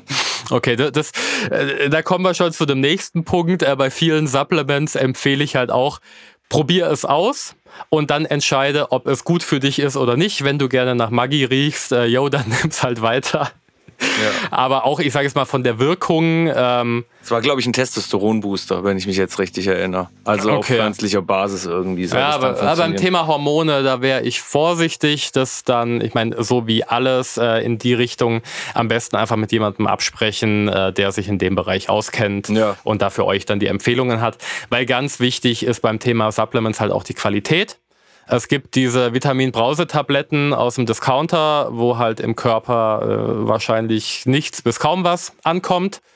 Dann gibt es äh, irgendwelche Präparate aus dem Ausland. Ähm, da wurden auch schon mal Studien durchgeführt, dass, glaube ich, die angegebene Dosis bis um das 300-fache überschritten oder unterschritten wurde. Also ich glaube, in beide Richtungen ging's. Ja, je nachdem, ob sie Geld machen wollten oder halt irgendwie einfach nur den heftigsten oder hinten drauf Aufdruck Sachen. haben wollen, dass man halt denkt, boah krass, das ist ja fünfmal so viel wie bei dem anderen Präparat, das ja. ich gekauft habe. Keine Ahnung, was mit reinspielt. Also meine Empfehlung ist auf jeden Fall hochwertige Hersteller, Produktion in Deutschland, ähm, dann sind einfach schon mal so ein paar Sicherheitsaspekte abgedeckt. Der Markt ist riesig, es gibt viel Bullshit, deshalb besprecht es mit jemandem, der sich damit wirklich auskennt und dann schmeißt ihr auch weniger Geld zum Fenster raus, weil ich bin ganz ehrlich, man legt da auch mal Geld hin und es gibt auch Sachen, die ich schon für mich getestet habe, wo ich äh, gedacht habe, oh, das könnte gut tun und dann hat sich gefühlt nichts verändert und jo, dann habe ich halt mal 50 Euro in den Wind geschossen, aber okay. Es gibt viele Supplements, die tun mir sehr gut. Ich habe immer jemanden im Fitnessstudio gefunden, der es mir dann gern abgenommen hat und genau. der vielleicht dann auch weitergeholfen hat und wenn es mir nicht geholfen hat. Ja. Jo. Genau, so viel zur Supplementierung. Also man kann sich da ein bisschen Aufwand einsparen, man kann sich ein bisschen Zeit einsparen, indem man eben ein bisschen Geld investiert. Um nochmal genauer ins Thema Ernährung jetzt reinzugehen, äh, du hast jetzt schon so viel erzählt und es ist echt alles so spannend. Aber ich glaube, was noch ganz wichtig wäre zu wissen, hast du so wirklich krasse No-Gos, wo du jetzt sagst, das geht gar nicht? Ich, äh, Natürlich kommt ja. jetzt dein Spruch, das kommt drauf an. Es kommt sowieso darauf an. Ja. Ähm, ich würde sagen, das geht auf jeden Fall gar nicht. Ähm, würde ich tatsächlich, auch wenn wir das einen Riesenfass aufmachen können, zu gar nichts sagen. Ja. Also tatsächlich auch, äh, ich sag mal, nachweislich toxische Substanzen, Drogen, was auch immer. Ich bin kein Anhänger davon, alles zu verteufeln. Ähm, man kann ja mal ausprobieren. Man sollte halt immer ein bisschen vorsichtig sein mit dem Ausprobieren, je nachdem, was man da ausprobiert. Ja. Und ähm, diese Regel wende ich auf alles an. Also, ich sage, es gibt so drei Punkte, wo ich sage, wenn man versucht, darauf zu verzichten, ernährungstechnisch jetzt, dann tut man seiner Gesundheit schon mal viel Gutes. Ja. Und das erste sind Produkte aus konventioneller Massentierhaltung. Weil wenn es den Viechern nicht gut geht, könnt ihr nicht erwarten, dass dabei ein gutes Produkt rauskommt. Also ich will jetzt nicht in die Biodiskussion einsteigen, ähm, aber auch da, um mal wieder mit unserem Namen zu arbeiten, artgerecht gehaltene Tiere bringen wertvolle Produkte hervor. Mhm, und auch gut ernährte Tiere, die einfach auch nicht nur genau. irgendeine also, äh, Supplementierung zu essen bekommen, sage ich jetzt mal. Weil so ist es ja. leider in der Massentierhaltung oft. Die bekommen halt irgendwelches Kraftfutter. kaltgepresstes Kraftfutter oder so und Genau. Das kann nicht sein. Und da gibt es auch genug Untersuchungen, dass zum Beispiel, ähm, wenn wir uns jetzt die Milch anschauen von Kühen, die auf der Weide gelebt haben, also ja. Weidehaltung, enthält viel mehr ungesättigte und vor allem halt die wichtigen und guten Omega-3-Fettsäuren als Milch aus konventioneller Massentierhaltung. Und äh, alle Produkte, die aus der Milch hergestellt werden, genauso wie das Fleisch.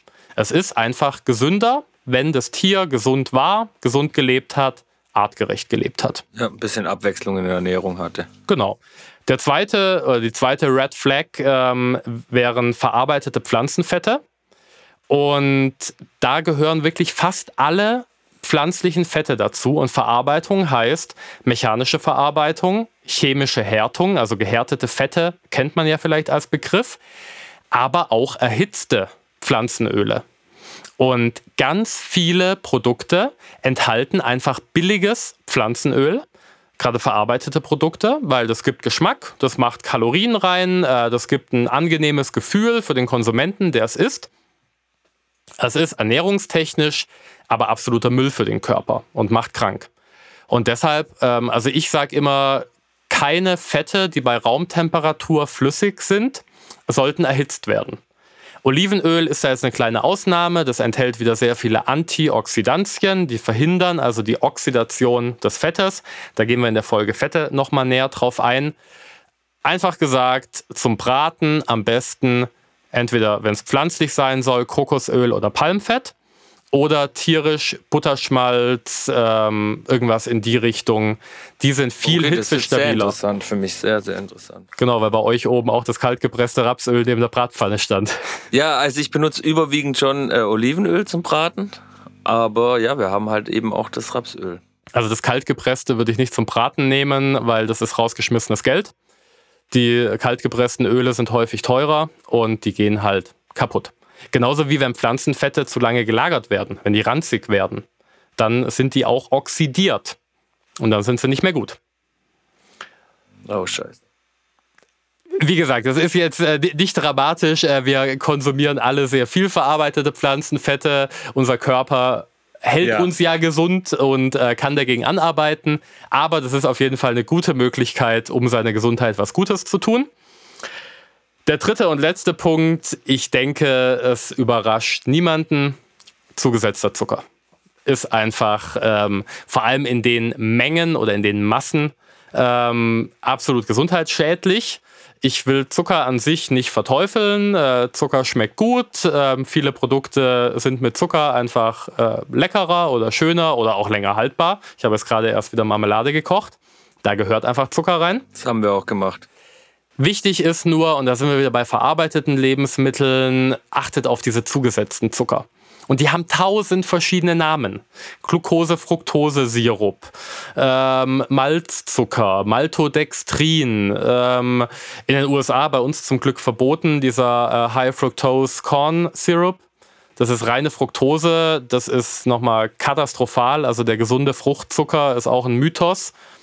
Ähm, gehen wir, wie gesagt, bei Zucker, äh, bei Kohlenhydrate nochmal näher drauf ein. Versucht einfach die Menge an zugesetztem Zucker zu reduzieren. Und wenn ihr bei zwei Produkten, Gemüsebrühe ist da ein Klassiker, die Auswahl habt, es gibt Gemüsebrühe ohne Zucker. Und ich habe es letztens erst den Fall gehabt, weil ich da bei einer Einkaufsberatung mit äh, zwei Klientinnen war. Da sind wir durch den Supermarkt gelaufen. Und die haben dann halt instinktiv zur Hausmarke gegriffen von der Gemüsebrühe und wir haben mal hinten drauf geschaut. Es waren sieben verschiedene Formen von Zucker in dieser Gemüsebrühe drin. In der Gemüsebrühe, so ein Pulver, das sich in Wasser genau, auflöst. In oh diesem Glas Gott. mit dem Pulver. Man muss ja eigentlich echt auf alles schauen. Ja, ja nee, nicht auf alles. Es ist ja. äh, ein paar wenige Punkte. Ich sag mal, wer allgemein versucht, weniger verarbeitete Lebensmittel zu essen und mehr frische Lebensmittel, der läuft da schon mal viel weniger Gefahr, so viel zugesetzten Zucker. Ja, wir haben uns auch angewöhnt, umso kürzer die Liste ist, ohne jetzt das Fachwissen zu haben, was was ist, aber ist schon oft eine richtige Richtung für uns. So. Ja. Abschließend zum Thema Ernährung würde ich einfach nochmal so kurz meine Grundregeln als Zusammenfassung mit auf den Weg geben. Regional und saisonal, ganz wichtiger Punkt. Frische, gut produzierte Produkte bei Pflanzen, äh, bei Tieren eben auf eine artgerechte Haltung achten. Beim Gemüse kann man jetzt auch eine Ausnahme machen, dass man Tiefkühlware einkauft. Also wenn das direkt nach der Ernte schockgefrostet wird, dann ist es tatsächlich oft unterm Vitamin- und äh, Mineralstoffgehalt besser als die Frischware im, in großen Supermärkten, die halt schon ein paar Tage unterwegs sind. Und natürlich gibt es auch lagerfähiges Gemüse, also jetzt Kartoffeln, Karotten, Rüben, was auch immer die müssen jetzt nicht saisonal frisch auf den Teller kommen. Aber bei Blatt- und Fruchtgemüse würde ich da wirklich drauf achten und auch die äh, Paprika mit dem EU-Bio-Label, die wir im November äh, aus Spanien kaufen können. Sie wird halt unreif geerntet, da sind kaum Vitamine und Mineralstoffe drin. Das wird dann mit Reifegas besprüht, damit sie dann noch schön rot aussieht. Es ist in meinen Augen teures, buntes Wasser in Paprikaform. Ja, aber wir haben auch immer mehr jetzt zu den tiefgefrorenen Gemüse äh, greifen wir aktuell, weil wir eben auch genau das gemerkt haben. Wir haben eine Dokumentation drüber gesehen, dass es eben genau so ist, wie du es gerade erklärt hast. Und haben halt dann auch uns nach einem Hersteller umgeschaut und haben auch gemerkt, okay, da hat man oft dann doch was Gesünderes sage ich jetzt mal, oder nicht gesünder, aber mit mehr an den gesunden Inhaltsstoffen noch genau. ähm, auf dem Tisch wie nicht, weil davor war man halt immer ein bisschen so, ähm, ja, tiefgefroren, dann denkt man so an Fertigessen oder so, aber nee. Es hat leider immer noch einen schlechten Ruf, aber ja, es ist deutlich besser als sein Ruf. Tiefkühlware ist eine gute Alternative. Oder halt einfach auf dem Wochenmarkt, äh, zum Bauern um die Ecke oder auch in kleineren Geschäften oder selbst gibt es ja, inzwischen gibt es auch viele große Lebensmittelketten, äh, die regionale Produkte anbieten. Ja. Ich achte einfach immer drauf, kommt es aus Deutschland und das ist schon mal ein guter Hinweis. Die anderen beiden Punkte haben wir schon mal gesagt. Nochmal kurz, um das Thema abzuschließen. Ballaststoffe, versucht auf 30 Gramm Ballaststoffe am Tag zu kommen. Kann man auch mal für ein paar Tage tracken, damit man so ein Gefühl hat. Also gibt es ja diese Ernährungs-Apps.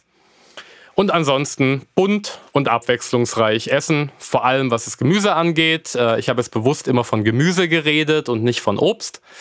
Obst ist auch mal okay. Also was heißt auch mal okay? Obst ist natürlich auch was Gutes, aber Obst spielt für die Gesundheit nicht die herausragende Rolle wie Gemüse. Okay. So, jetzt haben wir so viel über Essen geredet. Ich würde sagen, wir machen hier echt mal einen Break, weil ich bekomme schon richtig Hunger und es dauert noch ein bisschen, bis ich zum Essen komme, weil leider auch nichts gekochtes wahrscheinlich dasteht. Und wir haben ja auch noch zwei Themen vor uns. Und wir haben, genau, das wollte ich gerade sagen, wir sind ja bei vier Säulen, zwei sind jetzt abgehakt und in dem Fall möchtest du gleich beginnen. Ja, machen nächsten? wir mit der dritten Säule weiter. Das ist die Regeneration oder Erholung. Und da gibt es einen großen Punkt, der ist die Basis für alles, was Gesundheit, Wohlbefinden, Leistung angeht. Darf ich raten? Mach es. Schlafen. Richtig. Gut und ausreichend schlafen. Also einmal die Schlafdauer, aber eben auch die Schlafqualität. Jetzt fragen sich bestimmt wieder ganz viele, oh, wie, wie, kann ich denn das jetzt messen oder ähm, wie macht man das? Viele haben ja schon Smartwatches oder es gibt dann noch ein bisschen genauere Tools, da kann man den Schlaf mal ein bisschen überwachen. Da wird dann da wird dann oft auch so ein Schlafindex angezeigt. Ähm, der sollte über 80 sein, also auf diesen Indizes, die bis 100 gehen. Ja, was kann man äh, jetzt alles für seinen Schlaf tun? Oder vielleicht erstmal, was ich häufig höre, ja, ich bin eine Nachteule. Oder ach, mir, mir reichen fünf bis sechs Stunden Schlaf. Oh ja, das kannst du von mir auch hören. Genau dieser Typ war ich auch bis vor kurzem. Ja, das zeigt aber wieder, der Körper kann sich halt alles gewöhnen. Ne? Aber das hat noch nichts äh, damit zu tun, dass es gesund oder gut für uns wäre. Wie viel Schlaf pro Nacht genau und von wann bis wann genau, da gibt es tatsächlich individuelle Unterschiede aber die befinden sich alle in einem Rahmen von ungefähr zwei Stunden plus minus. Also wenn ich jetzt mal sage, die optimale Schlafenszeit wäre 22 Uhr oder 23 Uhr, kann man da noch so zwei Stunden hin oder her gehen. Da gibt es individuelle Unterschiede. Und die Schlafdauer auch im Schnitt acht Stunden, variiert aber zwischen sechs und zehn Stunden. Kommt immer ein bisschen aufs Geschlecht an, kommt aufs Alter an. Also Kinder brauchen viel mehr Schlaf. Und interessanterweise habe ich jetzt äh, vor kurzem gehört, Männer um die 30 brauchen den meisten Schlaf. Also das kann ich unterschreiben. Weil, wie gesagt, ich war, wie du so schön genannt hast, ich war so eine richtige Nachteule und ich bin teilweise mit fünf Stunden ins Bett gegangen und habe aber leistungsfähig gearbeitet am nächsten Tag und habe gleich auch nichts gemerkt. Und ich weiß nicht, ob es mit der Geburt, das hat eigentlich schon kurz vor der Geburt von meinem Sohn angefangen, ging es wirklich los, dass ich angefangen habe, mehr zu schlafen und das auch gezielt zu tun. Und davor war das immer für mich so komplett uninteressant. Wenn es halt mal nur fünf Stunden waren, waren es halt nur fünf Stunden. Ich habe schon geguckt, dass ich irgendwie immer so an meine sechs, sieben Stunden rankomme. Aber aktuell muss ich schon sagen, acht Stunden tun mir richtig gut. Ja. Ich wache manchmal auch vorher auf, aber dann wache ich eben fit von selber auf und nicht, weil mein Wecker klingelt und das ist dann eigentlich schon echt angenehm. Und das ist ein, ähm, ein guter Weg, um herauszufinden, wie viel Schlaf du brauchst und was so deine Schlafenszeiten sind. Ähm, klar ist wieder mit ein bisschen Aufwand verbunden, aber einfach mal in der Zeit, wenn man vielleicht Urlaub hat oder so, einfach mal versuchen, ins Bett zu gehen, wenn man müde ist und dann ohne Wecker von alleine am nächsten Tag aufwachen und das für mindestens eine Woche durchziehen. Weil wie gesagt, wir können uns an vieles gewöhnen und der Körper kann sich daran gewöhnen, dass wir nur vier, fünf Stunden Schlaf pro Nacht haben. Es funktioniert nach einer Weile trotzdem irgendwann. Es stört halt wieder diese Homöostase, das gesunde Gleichgewicht. Und äh, ohne dass wir es merken, wandern wir auf unserer Achse sukzessive in Richtung äh, krank kaputt. Und deshalb da mal dem Körper ein bisschen eine Zeit geben, sich äh, dran zu gewöhnen, von alleine einzuschlafen und aufzuwachen. Es spielt natürlich ein bisschen das Licht eine Rolle.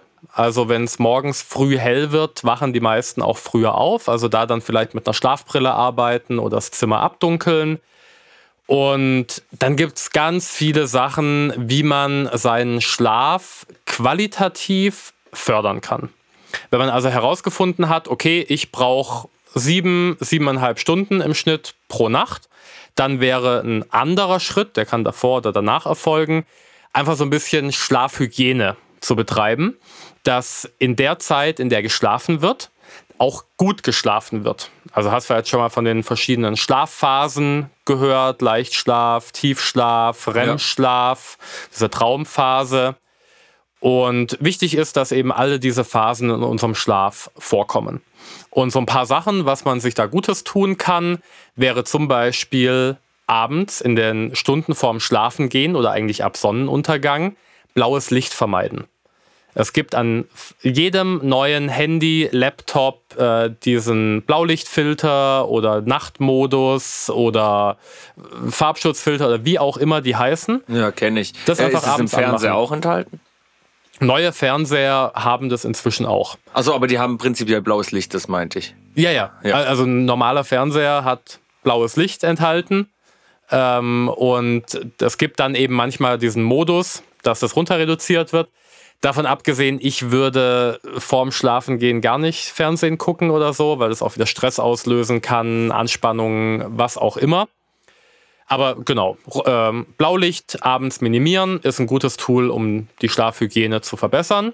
Dann grundsätzlich ähnliche zu Bettgehzeiten und Aufstehzeiten. Also wenn man das eben mal so ermittelt hat, dann versuchen das einzuhalten. Ähm, natürlich kann man dann wieder mit verschiedenen Supplements arbeiten, um den Schlaf zu unterstützen. Da gibt es äh, Melatonin als Schlafhormon, was dann schon ein richtiger Kracher ist, äh, abgesehen von den wirklich äh, chemischen äh, Schlafmitteln. Ja. Es gibt aber sowas wie Baldrian, Hopfen, ähm, CBD, also Cannabidiol. Das sind alles Substanzen, die helfen, dem Körper gut einzuschlafen oder gut durchzuschlafen. Und damit kann man auch mal ein bisschen experimentieren, wenn man den eigenen Schlaf verbessern möchte. Genau, ich habe immer gerne einen Tee. Also ja. zum Beispiel auch mal Baldrian-Tee war es mal eine Zeit lang, aber ich habe auch andere gefunden und ich merke halt richtig, wie sie mich auch wirklich müde machen. Ähm, ja, und was mir noch extrem hilft, ist, ich habe so eine Akupunkturmatte, auf die ich mich drauflege. Da ja, liege ich 20 Minuten cool. drauf, dann schmeiße ich die zur Seite und dann geht es keine fünf Minuten und dann schlafe ich wirklich so ganz anders ein wie sonst. Also das ist wirklich. Tipptopp. Und ich würde sagen, dann machen wir auch direkt die Überleitung zu einem weiteren Tool, was jetzt nicht hilft, den, nicht direkt hilft, den Schlaf zu verbessern, aber eine Möglichkeit sein kann, dem Körper was Gutes zu tun, wenn man mal zu wenig geschlafen hat. Also kennt jeder von uns, manche Nächte sind einfach kürzer. Mit Kind ich mein, sowieso. Ich wollte gerade sagen, du als Vater, äh, du kannst da ein Lied von singen. Ähm, da gibt es eine wissenschaftlich sehr gut untersuchte Technik, die eine alte Tradition hat. In der alten Tradition heißt es Yoga Nitra, modern äh, NSDR, Non-Sleep Deep Rest. Da gibt es äh, viele Anleitungen auf YouTube. Ähm, tatsächlich werde ich auch mit dir, David, hier habe ich noch äh, im Hinterkopf, dass wir auch mal eine Anleitung für eine Non-Sleep Deep Rest aufnehmen. Das ist eine Art angeleitete Meditation mit ein bisschen Atmung. Man kann es, glaube ich, am besten mit einer Körperreise beschreiben. Und das stimuliert eben ganz bestimmte Gehirnbereiche. Das ähm, schraubt äh, so dieses sensorische Empfinden, was auf uns einprasselt, ein bisschen runter. Und das hat eben auf unser Gehirn einen total ausgleichenden und erholenden Einfluss womit man dann mal so einen Schlafmangel kompensieren kann. Wichtig, das jetzt nicht als Tool verwenden, um weniger schlafen zu müssen und quasi unterm Effizienzgedanken äh, da was zu optimieren. Schlaf ist nicht verhandelbar. Schlaf ist die Basis und wenn der Schlaf nicht passt, dann muss man mit anderen Tools gar nicht erst anfangen. Was man aber wieder tun kann, um ein bisschen besser zu schlafen, geht in die Richtung, was du auch mit deiner Akupressurmatte machst, ist irgendeine Form von Meditation oder Atmung, Atemtechniken. Richtig. Ähm, tatsächlich Achtsamkeitsmeditation vor dem Schlafengehen direkt soll wieder kontraproduktiv sein. Da ähm, gab es äh, vom Uberman in seinem Podcast, äh, gibt es eine ganz interessante Folge drüber, wo der auch dieses Thema in einem enormen Ausmaß äh, nochmal erklärt und beschreibt für die äh, Freaks unter euch. Ähm, genau, aber tagsüber einfach mal kurze kleine Meditationen einbauen. Und eine Meditation kann auch sein, Du setzt dich einfach mal nur hin, schaust einen Punkt an und konzentrierst dich mal ein paar Atemzüge nur auf die Ein- und Ausatmung. Und auch das, was ich vorhin ich gesagt habe. immer, für mich ist Meditation immer mal, ich weiß, es ist sehr, sehr schwer zu erreichen, aber mal nicht zu denken. Und auch wenn es nur kurz ist. Das habe ich auch eine lange Zeit gemacht, habe, wo ich Stress im Beruf hatte, habe ich immer in der Mittagspause versucht, ähm, einen Punkt zu erreichen, ob es dann mit Musik war oder auch, wie du sagst, einfach nur eine absoluten Stille, um mal nicht zu denken quasi. Und wenn es auch nur für zwei Minuten war, aber wirklich zwei Minuten, wenn es der einzige Gedanke war, war richtig ein, richtig aus. Also für mich in dem Moment dann richtig, ja. Denke jetzt nicht an einen rosa Elefanten. Nee. das ist die ultimative Beschreibung dafür, bewusst sich vorzunehmen, nicht zu denken, funktioniert nicht.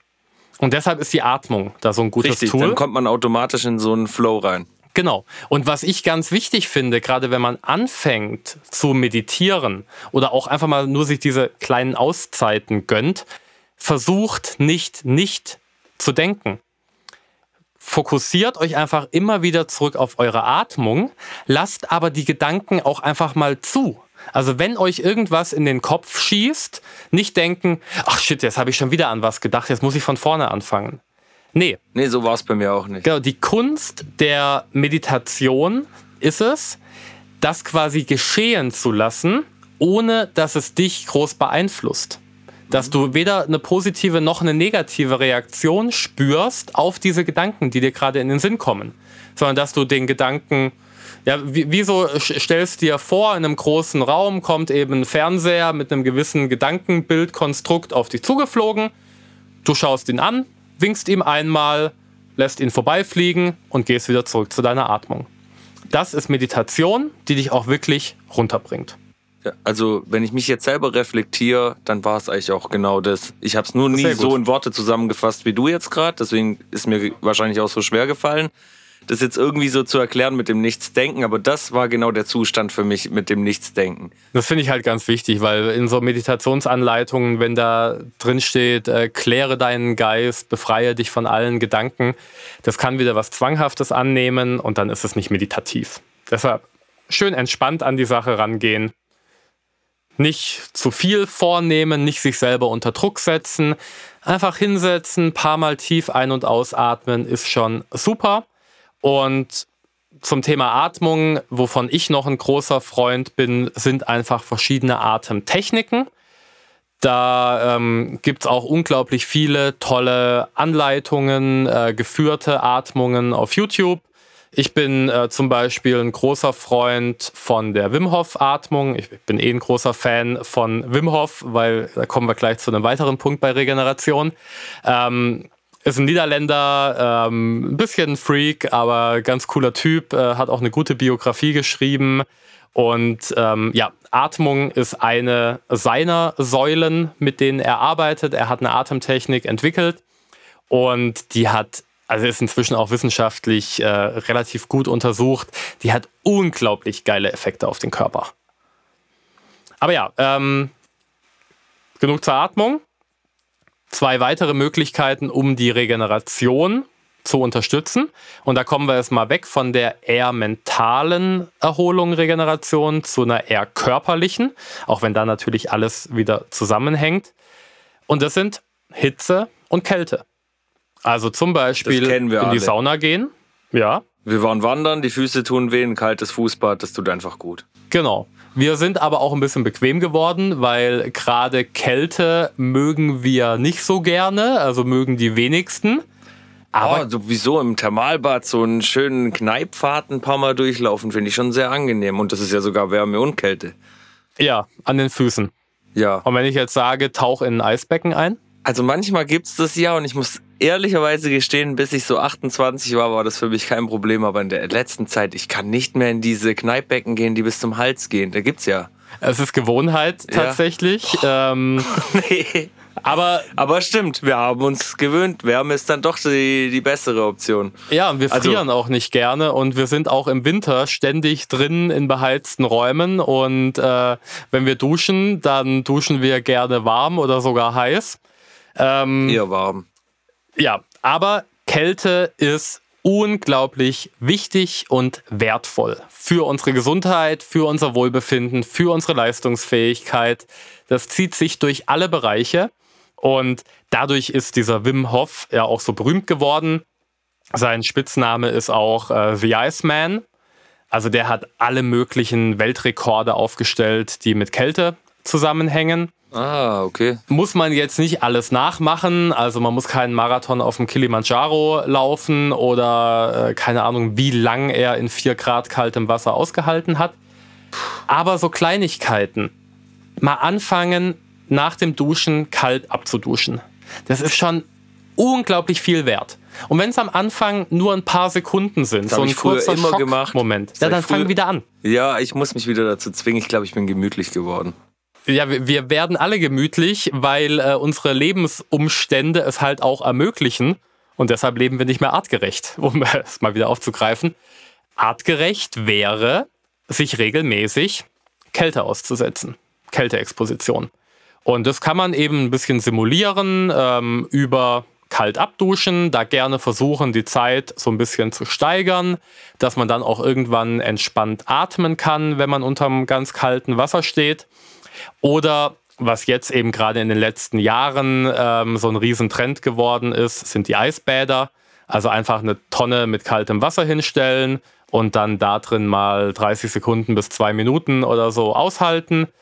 Und das hat einmal positive Effekte aufs Herz-Kreislauf, aufs Immunsystem. Daher kennt man es ja häufig. Aber es hat noch viel mehr Effekte.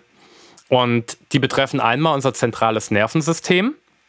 Also wenn uns kalt ist, dann ziehen sich die Blutgefäße alle zusammen, weil der Körper oder das Gehirn in dem Fall will das warme Blut im Körperinneren halten, damit die Organe, die überlebenswichtig sind, weiter funktionieren. Und die Arme und Beine sind hart gesagt in dem Moment nicht so wichtig, also wird da die Durchblutung runtergeschraubt. Und das erfolgt eben über Nerven, die an die Blutgefäße gehen und dafür sorgen, dass sich diese Blutgefäße zusammenziehen spielen auch noch biochemische Reaktionen mit rein, aber wir wollen es jetzt nicht komplizierter machen, als es ist. Ähm, oder es ist kompliziert, aber wir wollen es nicht verkomplizieren. Ähm, jetzt habe ich den Faden verloren. Worauf wollte ich hinaus? Genau, wir haben einmal eine Anpassung vom zentralen Nervensystem. Also auch wieder ein Trainingseffekt, dass wir, wenn wir das oft genug machen, beim nächsten Mal eben schneller reagieren können und nicht mehr so schnell frieren. Das für mich faszinierendste ist aber, dass durch diesen Kälteschock, durch den Kältereiz im Gehirn unsere Dopaminspiegel stabilisiert werden. Dopamin, das Glückshormon. Einfach gesagt, wer regelmäßig kalt duscht oder in ein Eisbad geht, ist zufriedener und glücklicher. Zumindest auf hirnchemischer Ebene. Ja, das kann ich mir gut vorstellen. Also wie gesagt, früher nach der Sauna den kalten Eimer über sich ergießen, das war immer Standard. Jetzt habe ich es in einem Hotel letztes Mal geschafft. Da gab es so einen Eisraum mit Eiswürfeln. Aber der war wirklich eiskalt, der Raum. Und da drin war auch überall Eis. Und das konnte man dann so an sich ranschmieren, sage ich jetzt mal. Und da bin ich dann wieder drauf klargekommen. Aber so ganz kalt, ich bin jetzt auch keiner, der heiß duscht, aber so ganz kalt geht in letzter Zeit nicht. Ich weiß nicht warum. Einfach am Ende vom Duschen mal auf kalt stellen, versuchen die Zeit über ein paar Wochen immer wieder zu steigern. Ich werde es machen, versprochen. Sehr gut. Also ich dusche, mache meine Dusche eh immer mit kaltem Wasser am Ende, dass es nicht so kalkt. Aber nochmal abspülen alles. Aber ich werde jetzt auch darunter stehen unter den Strahl und nicht nur meine Glaswände damit abstrahlen. Sehr gut. Nur an der Stelle wichtiger Tipp, weil ich finde es natürlich cool, wenn du direkt sagst, oh ja, das mache ich und das mache ich ab morgen auch und das mache ich auch. Nicht so viele Veränderungen auf einmal vornehmen. Ansonsten ähm, lässt man es erfahrungsgemäß relativ schnell schleifen. Also es dauert mindestens zwei, eher vier bis sechs Wochen, bis sich eine neue Gewohnheit so eingeschliffen hat, dass es Routine ist. Ja. Deshalb lieber Schritt für Schritt vorgehen.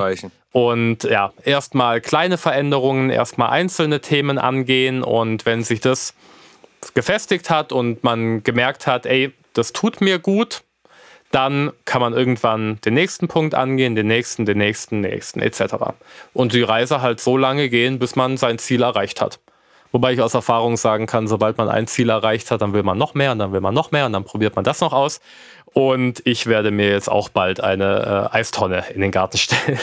Oh, okay. Kannst ja da mal vorbeikommen ich wollte gerade sagen, das überlege ich mir noch. Beziehungsweise, die, die, äh, also ich, ich, muss noch fragen, ob ich das darf, aber dann stelle ich die in den Garten von meinen Vermieterinnen, weil da läuft der Gerberbach dran vorbei. Und dann kann man immer schön frisches, kaltes Wasser aus dem Bach quasi in die Tonne hochpumpen und dann ja, äh, schön Eisbaden. Wobei, das ich mag ich wiederum. Also auch, wo ich in Frankreich im Urlaub war, in so einem Fluss, der wirklich nicht warm ist. Klar, die Außentemperaturen waren warm, aber das mag ich wiederum. Vielleicht okay, ist es auch einfach nur hier in der Umgebung zu kalt für solche Spielchen. Ich lade dich dann im Dezember zu mir zum Eisbaden ein. Okay, im Dezember? ich dachte, wenn die Außentemperaturen gut sind. Ah ja, dann hast du jetzt ein knappes halbes Jahr, um im Kaltabduschen zu trainieren. Ja, oder ich trainiere hier beim Bach bei mir im Ort, ja. Genau, kannst du auch machen. Okay, ähm, ich würde sagen, genug zu Kitze, äh, zu Kitze und Kälte. Nein, zu Hitze und Kälte. Wir haben schon eine ganze Weile gelabert. Ne? Ich bekomme schon Wortfindungsstörungen. Aber tatsächlich, äh, wir nähern uns auch dem Ende. Zur, Re äh, zur Regeneration noch abschließend. Natürlich kann man auch da wieder über Supplementierung ähm, vieles optimieren, nochmal gewisse Prozesse äh, anstoßen, aber da will ich jetzt gar nicht so sehr drauf eingehen. Wir kommen zum vierten Punkt, das Mindset also die innere Einstellung zu den Themen. Und natürlich spielt es in alles andere mit rein. Für mich das Wichtigste beim Thema Mindset, und das steht jetzt auch gar nicht auf deinen Notizen, weil das habe ich vergessen, das ist mir jetzt auch eingefallen. Komisch, dass ich meine wichtigste Regel vergessen habe. Das 80-20-Prinzip. 80 Prozent der Maßnahmen, des Lebensstils, der Ernährung, was auch immer, sollten meiner Überzeugung nach bewusst, sinnvoll und zielführend gestaltet sein. Die restlichen 20 Prozent, scheiß drauf, Leben genießen. Das Leben muss auch noch Spaß machen. Man darf sich auch mal was gönnen. Nicht das alles zu sehr verkopfen und jetzt als Dogma nehmen, oh, ich muss äh, nach der und der Anleitung äh, von dem weisen Guru leben, es mag einzelne Personen geben, für die ist das ein Weg. Ähm, für mich muss das Leben auch noch Spaß machen und da habe ich einfach. in der letzten Folge schon, für mich auch. Sonst ja. ist es bei mir, hat es bei mir auch kein Hand und Fuß. Wenn es keinen genau. Spaß macht, hat es kein Hand und Fuß. Und 80-20 finde ich, auf den Deal kann, könnte ich auch eingehen. Ja, bei Ernährung relativ einfach umzusetzen, bei anderen Sachen ist es schon ein bisschen schwieriger. Aber ja, durch Jobs und alles Mögliche. Auch da jetzt nicht wieder auf irgendwelchen Zahlen festnageln, einfach so von der Größenordnung der deutlich größere Teil sollte idealerweise dem Ziel dienlich sein und aber auch nicht alles, sondern man darf immer noch ein bisschen genießen und äh, sich mal was gönnen. Und jetzt zum Mindset, also zum Umsetzen der einzelnen Maßnahmen. Ähm, wir haben ja, ich habe ja gerade schon bewusst gesagt, nicht versuchen, alles auf einmal umzusetzen, weil es gibt einen Grund dafür, dass wir uns so verhalten, wie wir uns verhalten und uns damit wohlfühlen. Und das ist einfach runtergebrochen, wir haben es gelernt. Wir haben es lange genug so gemacht, dass unser Gehirn sich auf diesen Status quo eingestellt hat. Unser Gehirn hat gelernt, okay, der Alltag vom David, der sieht äh, im groben und ganzen so und so aus. Und ähm, dann ist es fürs Gehirn relativ angenehm, weil energiesparend, wenn du deinen Alltag genauso lebst und gestaltest, wie du es halt meistens machst. Gute alte Gewohnheitstieren und. Genau. Unser Gehirn ist stinkfaul. Und auch wenn wir Menschen für Veränderungen und Anpassungen gemacht sind, ist es fürs Gehirn Stress. Weil jede neue Lernerfahrung, jede neue Erfahrung im Allgemeinen sorgt dafür, dass äh, neue Synapsen verschaltet werden, dass ganz viele Prozesse ablaufen. Alle Prozesse, die im Körper ablaufen, haben eins gemeinsam, sie kosten Energie. Und je mehr Aufwand betrieben werden muss, desto mehr Energie wird verbraucht. Und unser Gehirn hat halt als Aufgabe Energie sparen, weil wir Menschen eigentlich für einen Energiemangel gemacht sind. Heutzutage haben wir einen Energieüberfluss und deshalb fallen wir häufig von einer bequemen Verhaltensweise in die nächste und in die nächste und in die nächste, werden immer bequemer, immer dicker, immer kränker. Es fühlt sich aber angenehm und einfach an, weil es spart Energie. Wir haben eine positive Energiebilanz und das sichert unser Überleben, zumindest aus der Sicht unseres Gehirns. Eigentlich gemein von unserem Gehirn, sowas zu machen. Das hat uns den Großteil unserer Entwicklungsgeschichte, das Leben, das Überleben gesichert. Wir existieren heute nur als die Spezies, die wir sind, weil wir uns so lange angepasst haben an diese widrige Umwelt wir haben artgerecht gelebt. Das heißt, wir haben gelernt, uns an eine Umwelt anzupassen.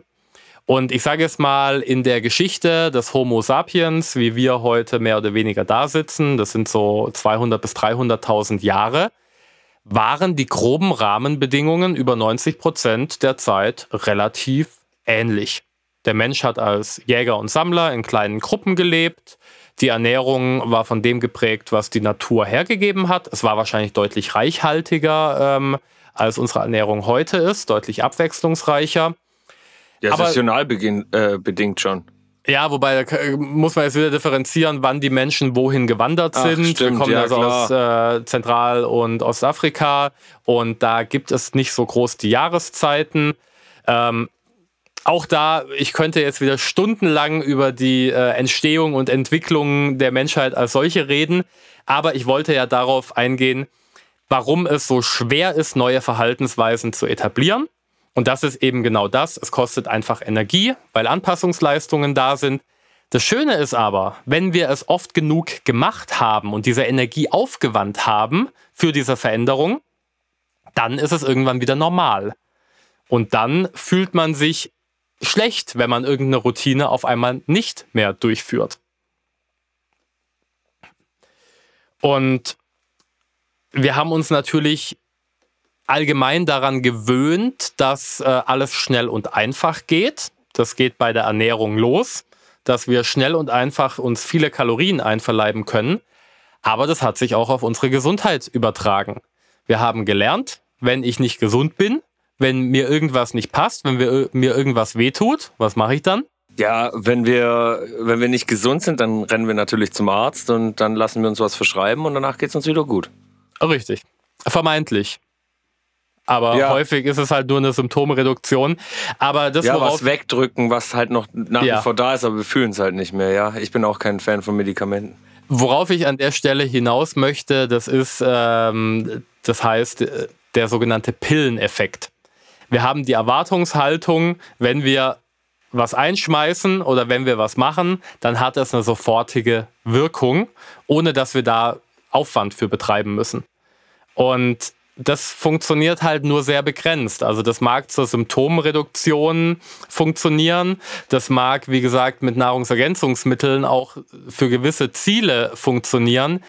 Aber trotz allem, wer was erreichen möchte, wer ein Ziel, ein gesundheitliches Ziel oder was auch immer erreichen möchte, muss dafür arbeiten.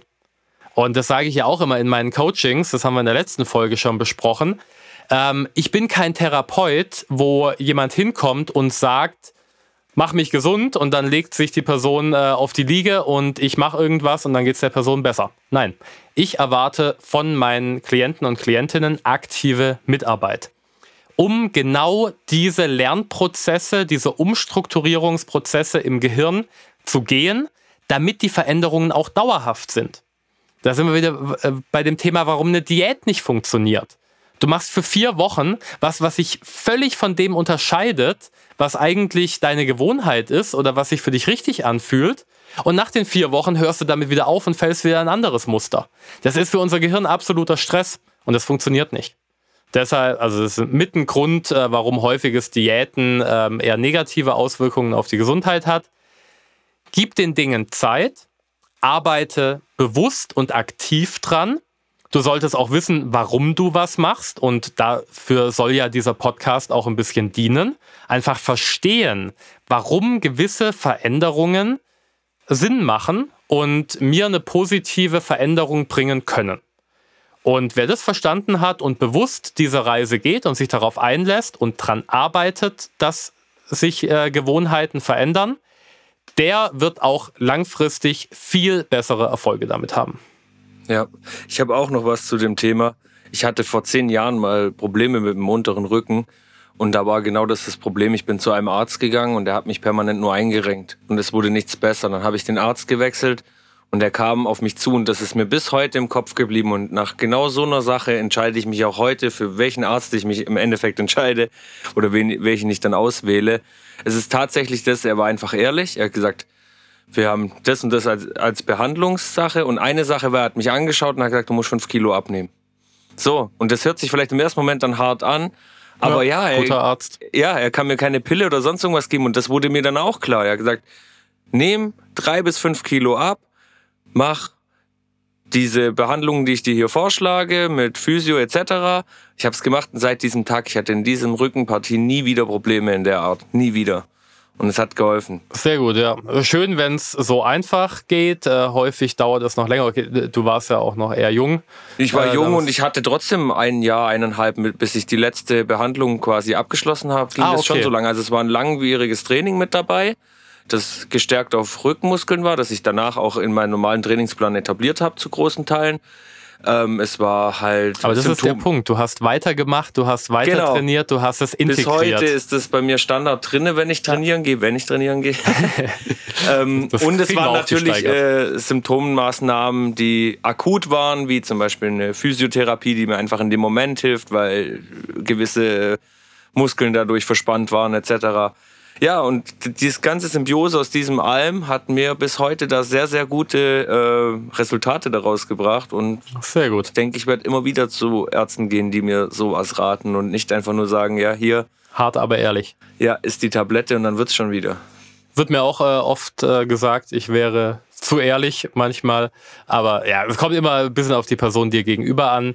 Ähm, was ich jetzt noch sagen wollte, was ich einen ganz wichtigen Punkt finde, oder um euch äh, da draußen ein bisschen zu beruhigen, wer diesen Teufelskreis aus von einer Bequemlichkeit in die nächste reinrutschen einmal durchbrochen hat und dann auch mal spürt, wie gut es sich anfühlen kann, sich was Gutes zu tun, da fällt die nächste Veränderung dann schon ein bisschen leichter, die nächste dann noch ein bisschen leichter und dann muss man irgendwann aufpassen, dass man nicht äh, in Selbstoptimierungswahn verfällt, weil man die ganze Zeit denkt, oh geil, was kann ich meinem Körper noch Gutes tun, wie kann ich mich noch besser fühlen? Genau das Problem hatte ich auch schon mal, ja. Ja, da geht es dann wieder um ein gesundes Mittelmaß, das 80-20-Prinzip. Ähm, ich probiere dann solche Sachen einfach ständig aus und dann äh, geben wir das hier im Podcast oder ich halt meine Klienten in einer Essenz weiter, die dann vielleicht allgemein verträglich ist. Also ich spinne da gern auch schon mal rum. Ich bringe meinen Körper auch gerne mal an die Grenzen. Das ist aber absolut nicht notwendig. Man kann auch mit kleinen Veränderungen viel erreichen. Ja, sehr gut, dass du für uns als Versuchskaninchen giltst. ich habe halt Spaß dran. ja. Okay, ähm, zum Mindset. Ähm, ich würde jetzt noch so ein paar, also wir haben jetzt ganz viel über interne Faktoren gesprochen, äh, was das Mindset ähm, betrifft, was es ausmacht. Ein bisschen dazu noch was, wie man es von außen beeinflussen kann oder ganz konkret gesagt, was euch hilft, euer Mindset in einem gesundheitlichen Kontext zu verbessern.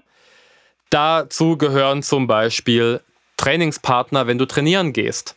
Kennst du vielleicht vom Bankdrücken, wenn jemand hinter dir steht und spottet, also aufpasst, dass das Gewicht nicht runterfällt, ja. kannst du mehr Leistung bringen. Du brauchst ihn nicht und du hast äh, mehr Leistung, wie wenn du alleine bist. Genau. Und deshalb ja, also wir Menschen sind eh Gesellschaftswesen und ich meine, deshalb machen wir den Podcast jetzt auch zu zweit, nachdem ich davor alleine angefangen habe. Nein, ganz anderes Thema.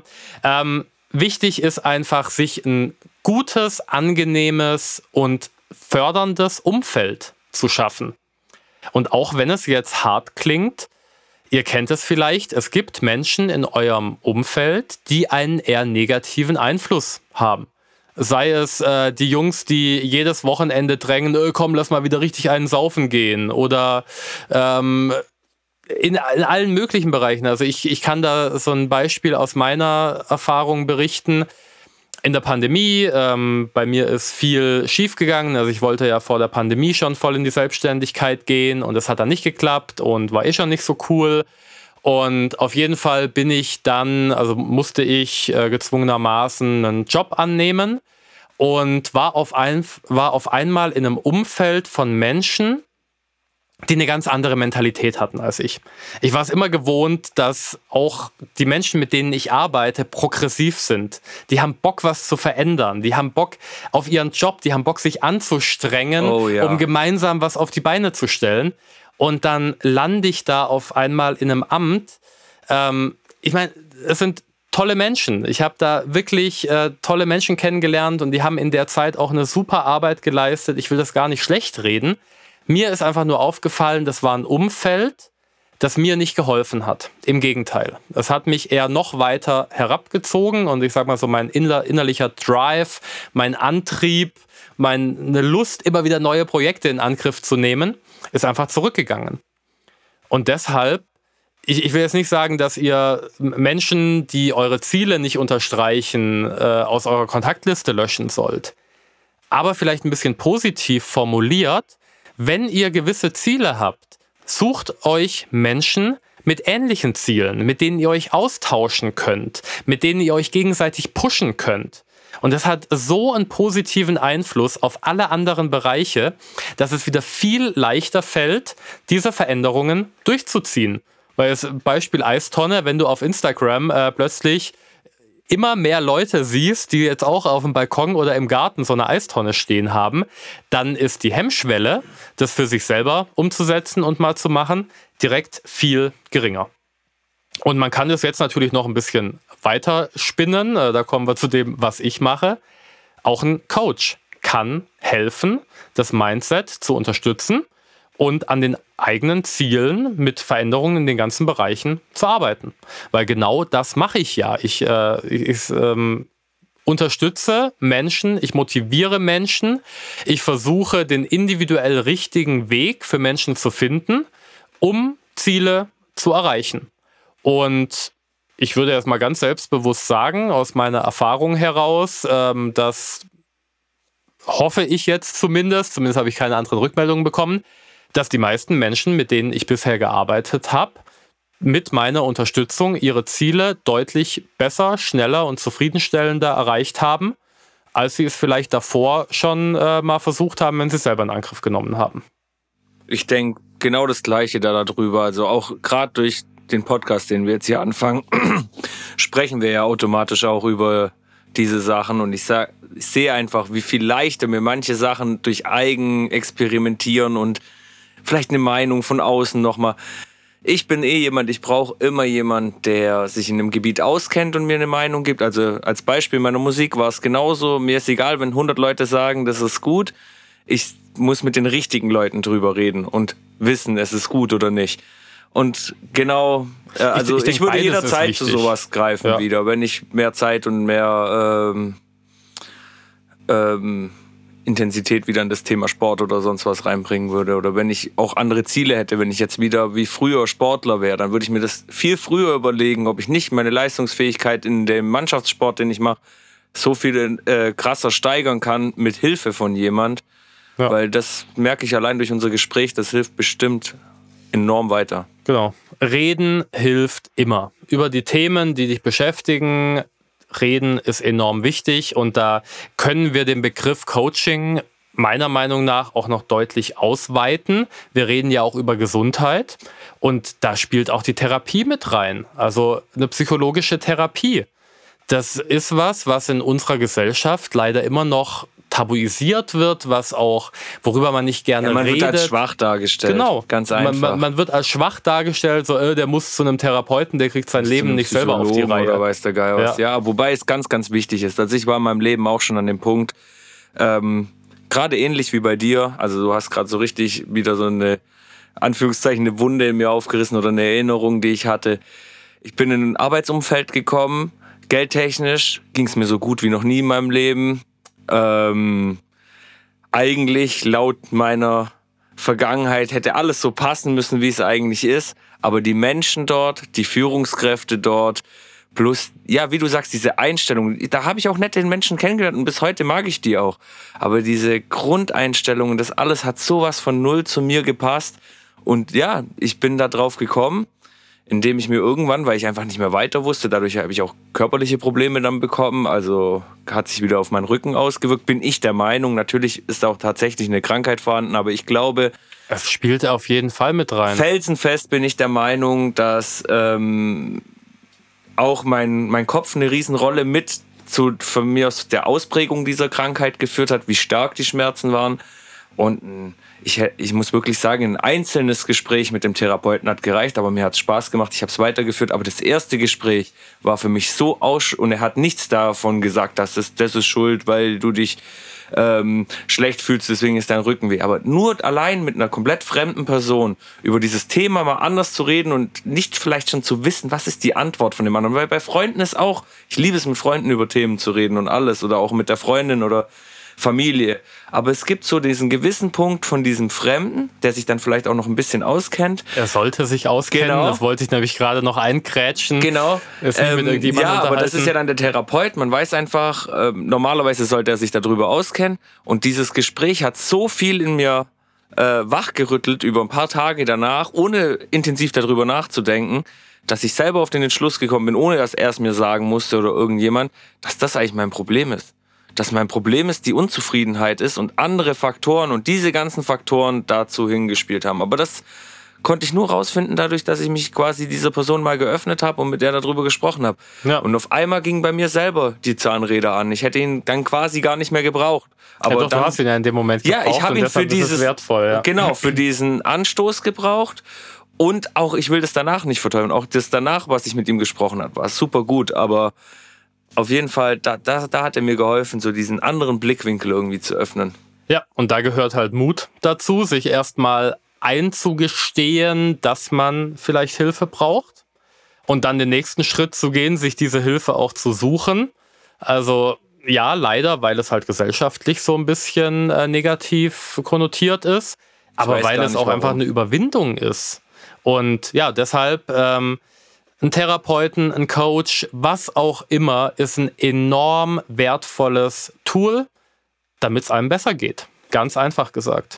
Und völlig egal, ob das jetzt eine äh, ambulante Therapie mit mehreren Sitzungen ist, wie es bei dir wahrscheinlich der Fall war. Telefonisch war zu Corona-Zeit. Okay, das nicht möglich. Das sogar. Ja. Oder auch mal einfach stationär für ein paar Wochen raus. Kururlaub. Das ist so wertvoll und das wird sogar über die Krankenkasse häufig bezahlt. Ich wollte gerade sagen, selbst eine Kur wird schon als Schwäche da äh, hingestellt. Wenn ich ja. mit 30 zu meinem Chef gehe oder zu vielen, ich will jetzt niemandem äh, was vorwerfen, aber in der Allgemeinheit gesprochen, hingehe und sage, ich möchte eine Kur machen. Was ist denn los mit dir? Warum musst du denn auf Kur? Wie mit 30 schon? Sowas ja. macht man doch zwei Jahre vor der Rente. So gefühlt sind die Antworten. Es kommt natürlich nicht so, aber so auf sowas stellt man sich ja, schon bei uns in der Gesellschaft ein. Und eigentlich ist es so wichtig, wir können alle mal eine Auszeit gebrauchen und auch mental, ja. wir haben mit so vielen Faktoren zu spielen, da bin ich voll und ganz deiner Meinung. Jede ja. Hilfe, die professionell ist und die eine Ausbildung in der Richtung hat, ist die richtige. Und natürlich Freunde und Familie, in meinem Fall ganz, ganz wichtig. Also ohne die würde das gar nicht gehen.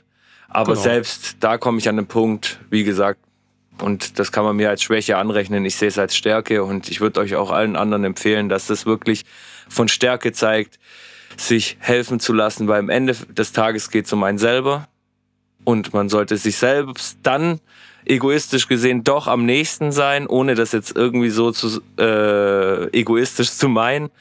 Und ja, ist deine Gesundheit, dein Leben, man lebt nur einmal. Ja, aber wie vorhin angesprochen, es kostet halt Energie, es kostet Überwindung.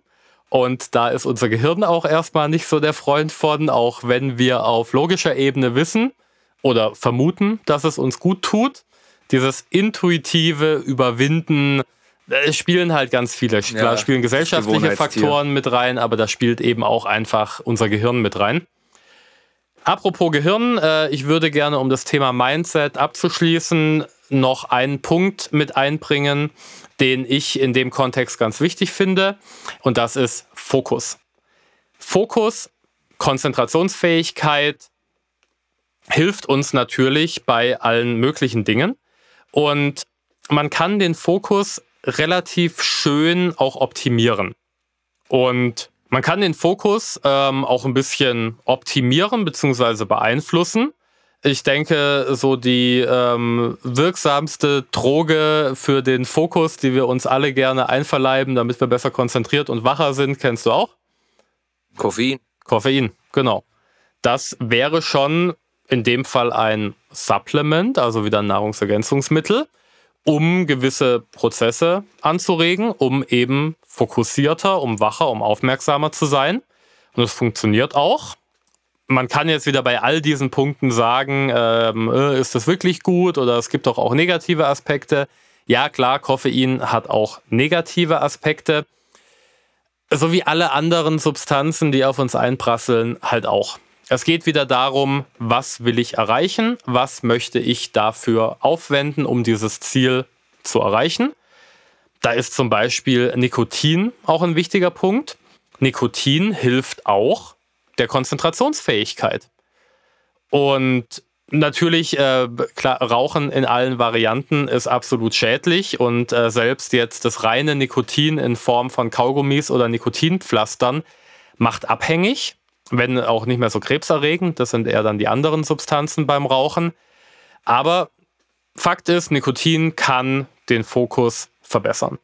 Genauso wie viele andere Nahrungsergänzungsmittel, Supplements, äh, brauchen wir hier jetzt nicht alle aufzählen. Ähm, da kommen vielleicht auch nochmal detailliertere Folgen zu.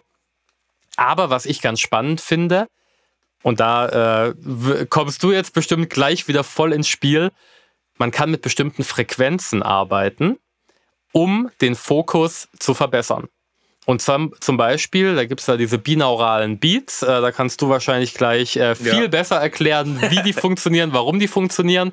Auf jeden Fall, was ich gelernt habe, wenn man sich für fünf Minuten oder so vor einer Konzentrationsphase binaurale Beats mit äh, einer Frequenz von 40 Hertz auf die Ohren haut, dann hilft es nachweislich für einen besseren Fokus.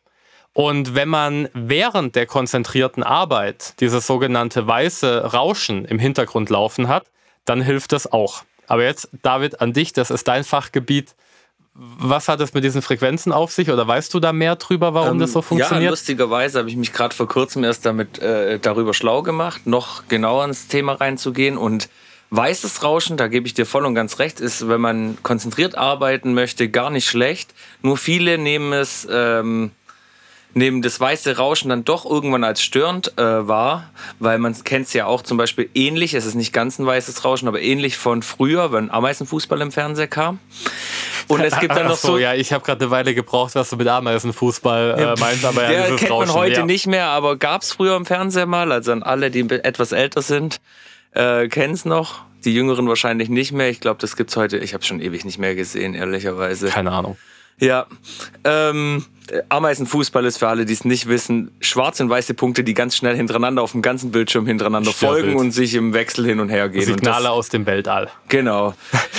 Aber ähm, zurück zu den Frequenzen. Zurück zu den Frequenzen ist, es gibt noch das pinke Rauschen, was als angenehmer und was heutzutage, was man ähm, weiß, was sehr, sehr gut ist, wenn man zum Beispiel Schularbeiten macht und es nebenher laufen lässt, ist das sogenannte braune Rauschen. Okay, finde ich wahrscheinlich alles auf YouTube, wenn ich es eingebe Überall, oder auf Spotify. Ja. Und als kleiner Tipp für die äh, binauralen Sachen, ähm, hört sie mit Kopfhörern.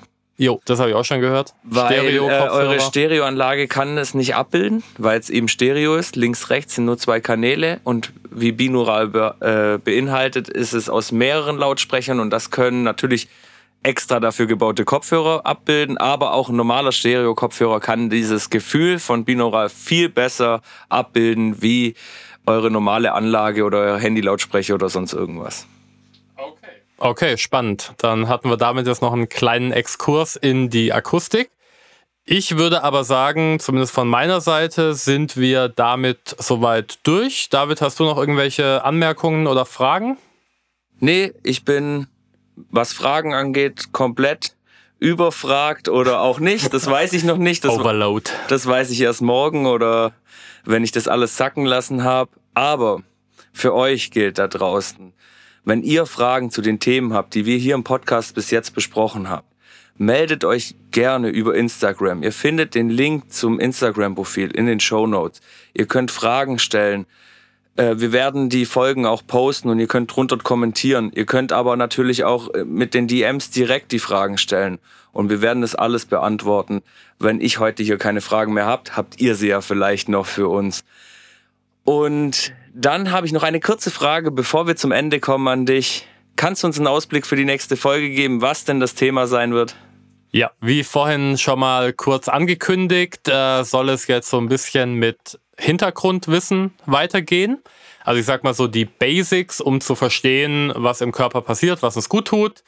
Einfach gesagt, in der nächsten Folge reden wir über Kohlenhydrate oder einfach kurz gesagt Zucker. Okay, super, das reicht mir auch schon und euch da draußen hoffentlich auch. Ich sag Dankeschön, dass ihr mit uns beiden das hier ausgehalten habt, so lange. Und ich hoffe, ihr seid noch, ihr haltet noch ganz oft mit uns zusammen aus. Und ich sag an dieser Stelle Tschüss. David ist raus. Ade.